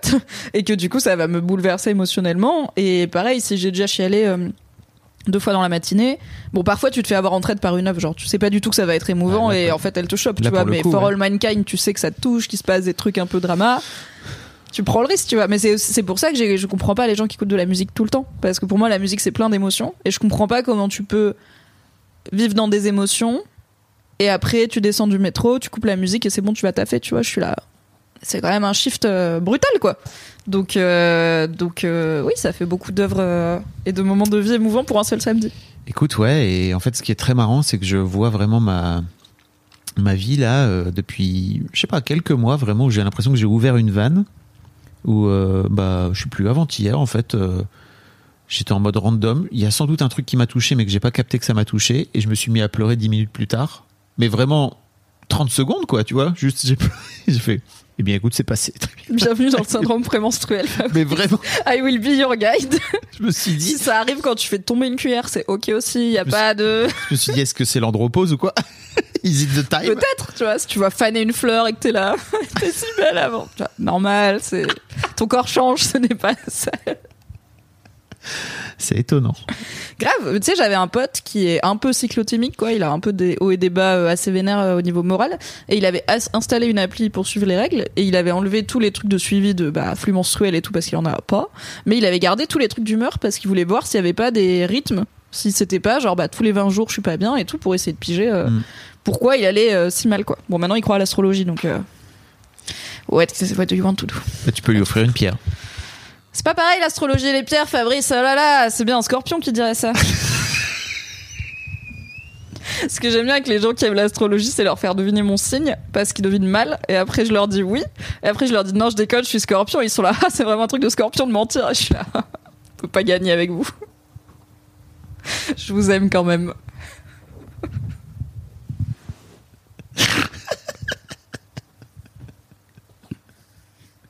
En même temps, t'es con, bien sûr. C'est sûr et certain que ça va se passer Je comme suis ça. con.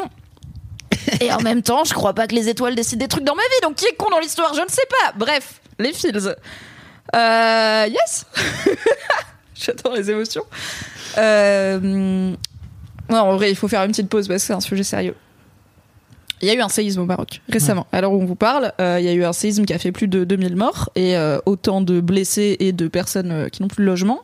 Le Maroc, c'est le pays où vit la moitié de ma famille et le séisme a touché la région de Marrakech où il y a une partie de ma famille qui vivent, mais où il y a donc on connaît tous et toute la grande et belle ville de Marrakech qui est plutôt une une grande cité, mais il y a aussi plein de villages beaucoup plus ruraux qui ont été touchés et où il y a moins d'aide qui arrive et c'est plus compliqué d'accès et tout. Et en fait, donc j'ai une partie de ma famille euh, qui vit dans le coin. Et euh, bah déjà évidemment il y a eu le séisme, euh, j'ai été vérifier que tout le monde va bien, que la maison a tenu et tout, donc c'est le cas. Mais en fait, euh, le lendemain, j'ai une cousine qui m'a écrit pour m'expliquer qu'elle était en train de se mobiliser avec mes tantes pour créer une cagnotte pour récolter des fonds, pour les filer à des associations locales qu'une de mes tantes connaît, qui va les amener à certains villages justement qui ont été sinistrés dans la région rurale. Et euh, ça s'est organisé hyper vite, et en, parce qu'il fallait agir vite euh, pour ces gens. Et donc il n'y avait pas trop besoin de nourriture, mais il y avait besoin de couverture, de vaisselle, enfin de trucs euh, de première nécessité. Et donc moi j'ai filé un petit coup de main, j'ai partagé la cagnotte et tout, et en deux jours elles ont acheté vraiment beaucoup beaucoup beaucoup de stock. Et elles faisaient, elles m'envoyaient des photos et des vidéos des caddies remplis de packs d'eau et de couverture où elles faisaient des allers-retours. Et en fait genre ma famille ils sont pas dans l'humanitaire, tu vois, ils font juste ça. Normal, spontanément, genre ils ont tout le temps aidé des gens, mes tantes elles ont toujours des bails de oui oui bon il y avait une famille dans le besoin, du coup on les a logés dans le quartier, enfin c'est pas grand chose, tu vois. J'ai euh, une partie, enfin j'ai deux jeunes filles dans ma famille qui sont orphelines et qui ont été adoptées parce que pareil j'avais une tante qui connaissait une pote qui avait un truc caritatif. Enfin c'est pas leur métier, mais ça m'a rappelé à quel point et c'est un truc dont j'ai pas forcément conscience euh, assez souvent. Genre dans ma famille, il y a un vrai truc de on aide, tu vois. Genre on aide, on fait du bénévolat, on fait de l'humanitaire, mais pas forcément de façon hyper macro, mais juste on aide. On va pas laisser quelqu'un dans le besoin. Je pense qu'il y a un truc culturel de ça se fait et c'est aussi le Maroc c'est un pays plus pauvre donc où l'entraide est encore plus importante. Il y a un truc de dans les valeurs de l'islam l'aumône aux pauvres la générosité et tout c'est très important et bah du coup euh, ma famille étant musulmane je pense que c'est encore plus intégré dans juste les codes normaux. Par exemple dans les piliers de l'islam il y a bah ouais l'aumône c'est un des cinq euh, piliers euh, principaux. Et mais tu vois en France je me suis dit ok si en France demain il y a des villages effondrés à je sais pas genre 50 bornes de là où j'ai grandi dans la Drôme je sais pas si spontanément je me dirais ok let's go on va monter une cagnotte on va aller collecter des couvertures on va leur amener et tout tu vois. Genre je sais pas si j'aurais ce réflexe aussi direct de il s'est passé un truc je vais aider concrètement je vais faire quelque chose quoi. Je vais apporter mes petits bras et des objets utiles et me renseigner sur comment je peux aider. Et euh, ça m'a ému de me rendre compte parce que j'ai pas toujours enfin tout le monde a des rapports un peu conflictuels je pense avec sa famille donc j'ai pas toujours un rapport hyper simple avec ma famille et tout. Mais ça m'a rappelé à quel point il y a vraiment des valeurs qui sont tellement centrales dedans que parfois je les vois plus tellement elles sont Ouais. là tout le temps. Et en fait, euh, ouais, ma famille c'est le genre de gens. Il y a un séisme, et bah let's go, on va acheter pour 1000 balles de couverture pour des gens qu'on connaît pas, juste parce que c'est ce qu'une bonne personne ferait quoi. Si on était à leur place, on serait content. Good. Et qu'est-ce que ça t'a fait ressentir? Je suis fière du coup que je vienne de cette famille-là. Et euh, bah, il y a un peu un côté, ça a fait réfléchir. Genre, bah, en fait, ça me dit que ça m'encourage moi à me rappeler que je peux aussi aider concrètement. Et que je pense qu'il y a un peu un truc aussi on se repose sur les infrastructures, l'État et tout. Tu vois, c'est demain, il y a un village dans la Drôme qui s'effondre. Je serai là, bah, c'est géré a priori. Enfin, je vais peut-être donner 10 balles à une cagnotte ou au secours populaire s'il y a, mais je vais pas me dire, je peux moi agir individuellement, tu vois. Je vais pas faire une initiative citoyenne d'aller aider. Et je trouve que c'est cool des fois de mettre un peu les mains dans le cambouis et de s'activer soi-même en fait, de pas se dire quelqu'un d'autre va le faire, qui saura mieux le faire que moi, de dire bah je vais faire ma part. Et euh, c'est c'est toujours un truc, tu vois, le monde il est assez cynique, l'actuel est pas très fun comme on l'a dit. Euh, dans le Seigneur des Anneaux, euh, Gandalf, qui est un grand sage, a une phrase où il dit, en gros, quand tout paraît sombre, look for the helpers, donc cherche les gens qui aident, il y aura toujours des gens qui aident. Et en fait, c'est ça, quoi. C'est ma famille, c'est des helpers. Et c'est plutôt cool qu'il y en ait dans le monde. Donc, soyons des helpers. Et tu sais peut-être que si un jour il y a un tremblement de terre euh, dans la Drôme, À cause du fait que j'ai mangé de la viande et pris l'avion, désolé. tu te sentiras appelé à ce moment-là pour, euh, tu vois. Je sentirais la lavande m'appeler, je serais là. Je sens le Mistral. I have to come home. My people need me. Après, je serais là. Bon, j'ai des bras en yaourt, mais je peux faire la popote si vous voulez pendant que Bah, vous déblayez les gravats. Très important, Bien sûr. le moral des troupes. Hmm. Voilà, c'était les feels Bravo. de la quinzaine. Bravo pour les feels. Yes. Qu'est-ce qui t'a fait marrer, Fabrizio? Alors, Puisqu'on Avant aime tout- rire. Roman Fressinet est un génie, n'est-ce pas? Ça, on peut le dire. Nous le sachons, c'est un fait. Ce n'est pas une opinion. Si vous voulez aller l'entendre dans le Boys Club il y a 5 ans maintenant, je crois. Tard l'époque. C'était il y a fort longtemps. Ouais. Euh, d'entendre un peu ce mec qui à l'époque je crois avait 23 24 ans enfin. Il est insolemment jeune, hein, mais comme Panayotis, merci d'arrêter d'avoir autant de talent aussi jeune, Voilà. parce qu'après on a 32 ans et on se dit Ah! Eh bah, il y a de la concu!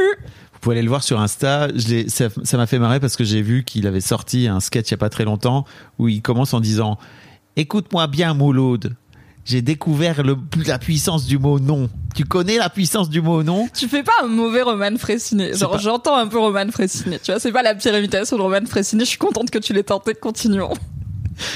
Le mot non, ça permet tout simplement de pas faire les trucs que t'as pas envie de faire.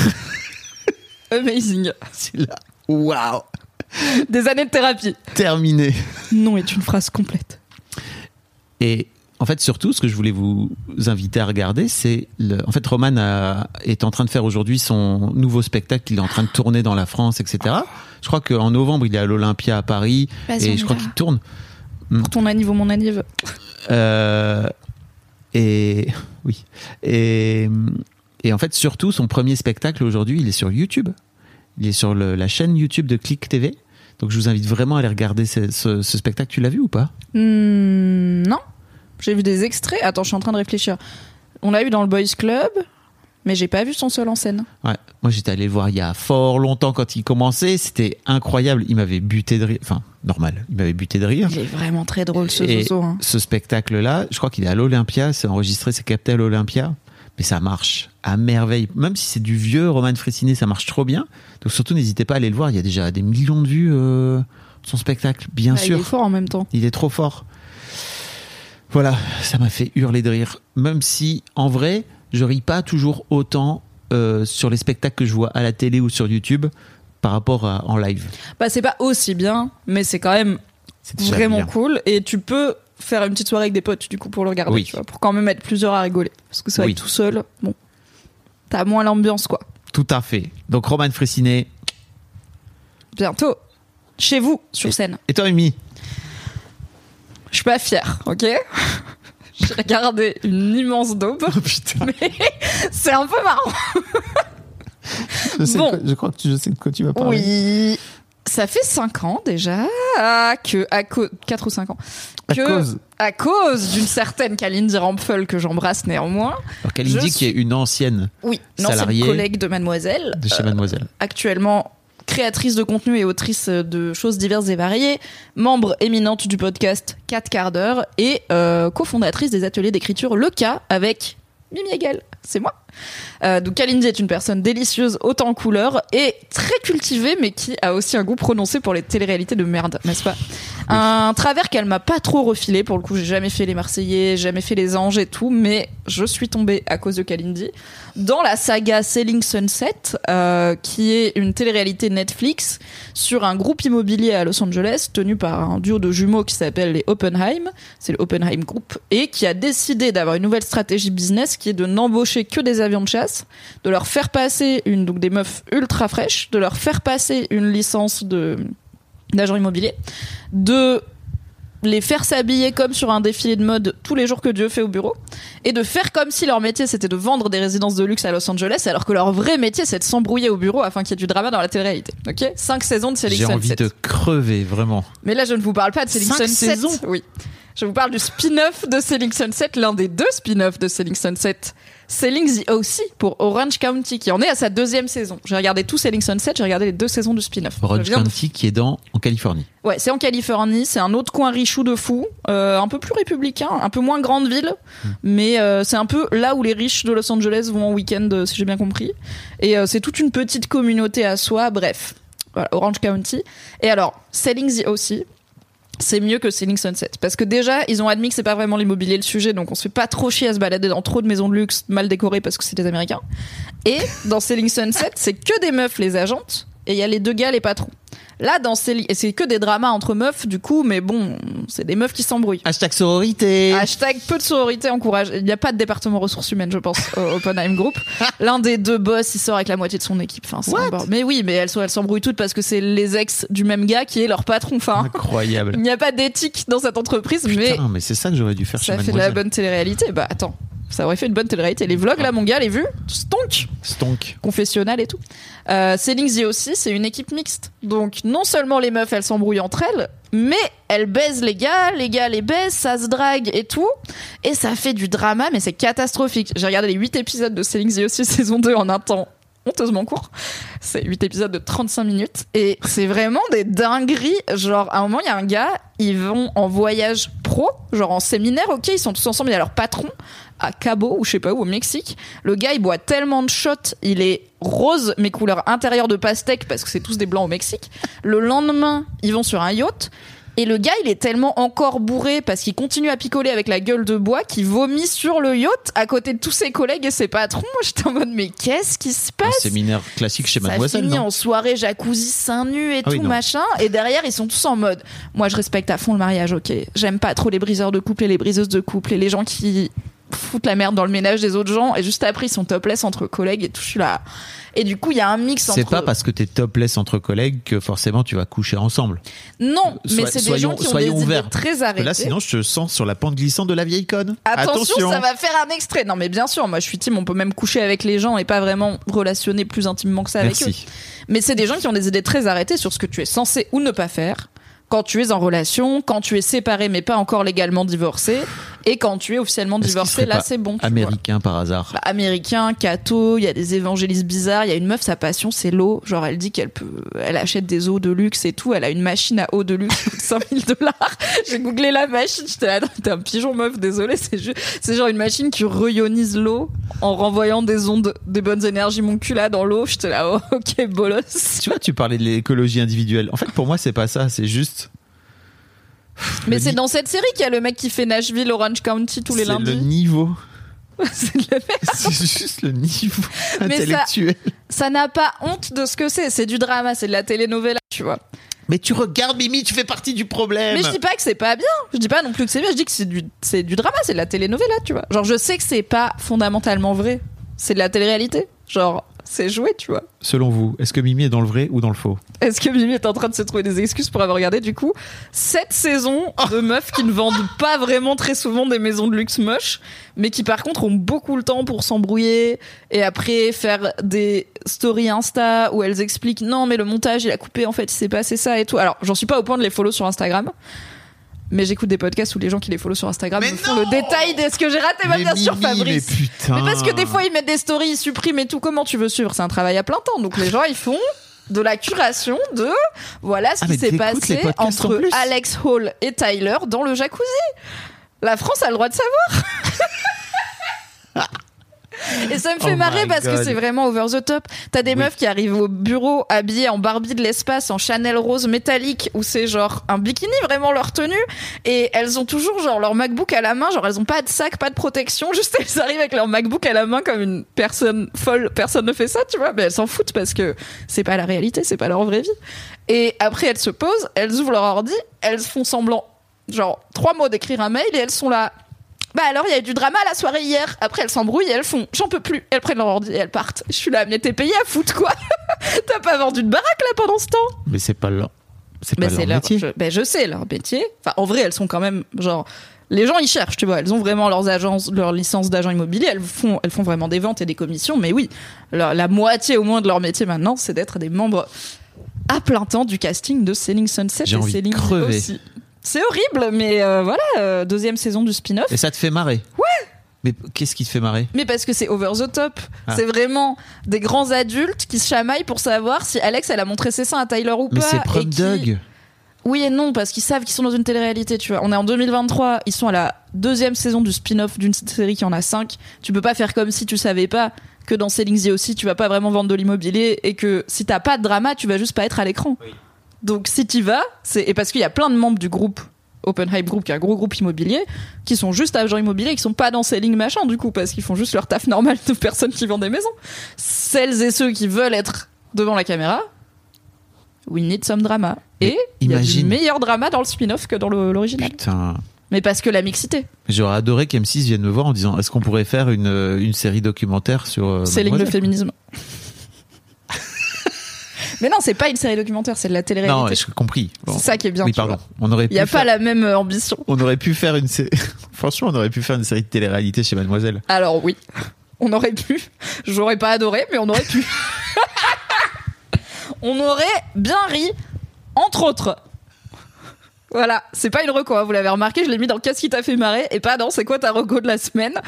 C'est dit aussi, ça m'a fait marrer. Ce n'est pas qualitatif.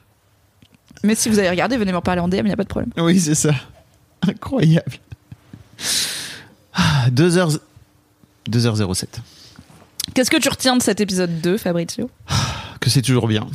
Et que j'ai envie- meilleur et que, hein. et que vivement la dixième saison. Bah ouais, franchement, ça va être trop bien. On On, pourra- parlera de ton sextantrique et tout. Bah, on parlera de toi. Bah, on parlera de mon shibari, Ouais. de mon sextantrique. Et euh, de peut-être ma capacité nouvellement acquise à travailler plus de deux heures avant la deadline. Je ne m'engage à rien. Tu sais que ça me fatigue par euh, par procuration, tu vois, que de, te- de te mettre dans des dans des.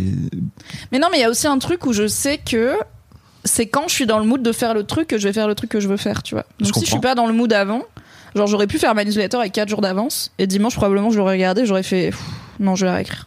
Parce que ça aurait pas été ce que j'ai envie de raconter à ce moment-là, tu vois. Mais t'aurais peut-être pu faire Substack avant, enfin, tu vois.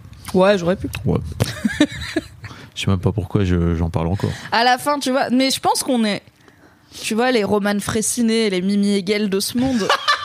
Les branleurs schlagos, faut les laisser être schlagos et branleurs Ouais, parce ça, je qu'au suis fond d'accord. du sch- dans le schlag il y a le jet de Ah, génie. je suis très d'accord.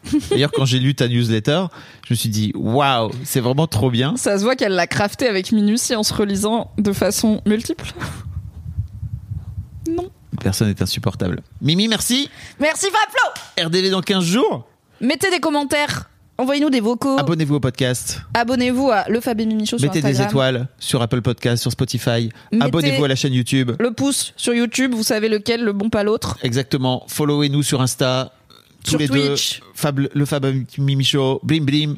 Let's go. On vous dit à dans 15 jours. Des bisous. Des bisous. Des bisous.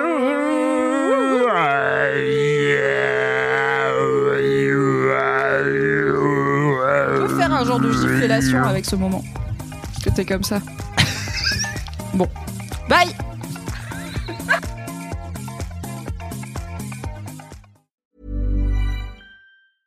Selling a little or a lot?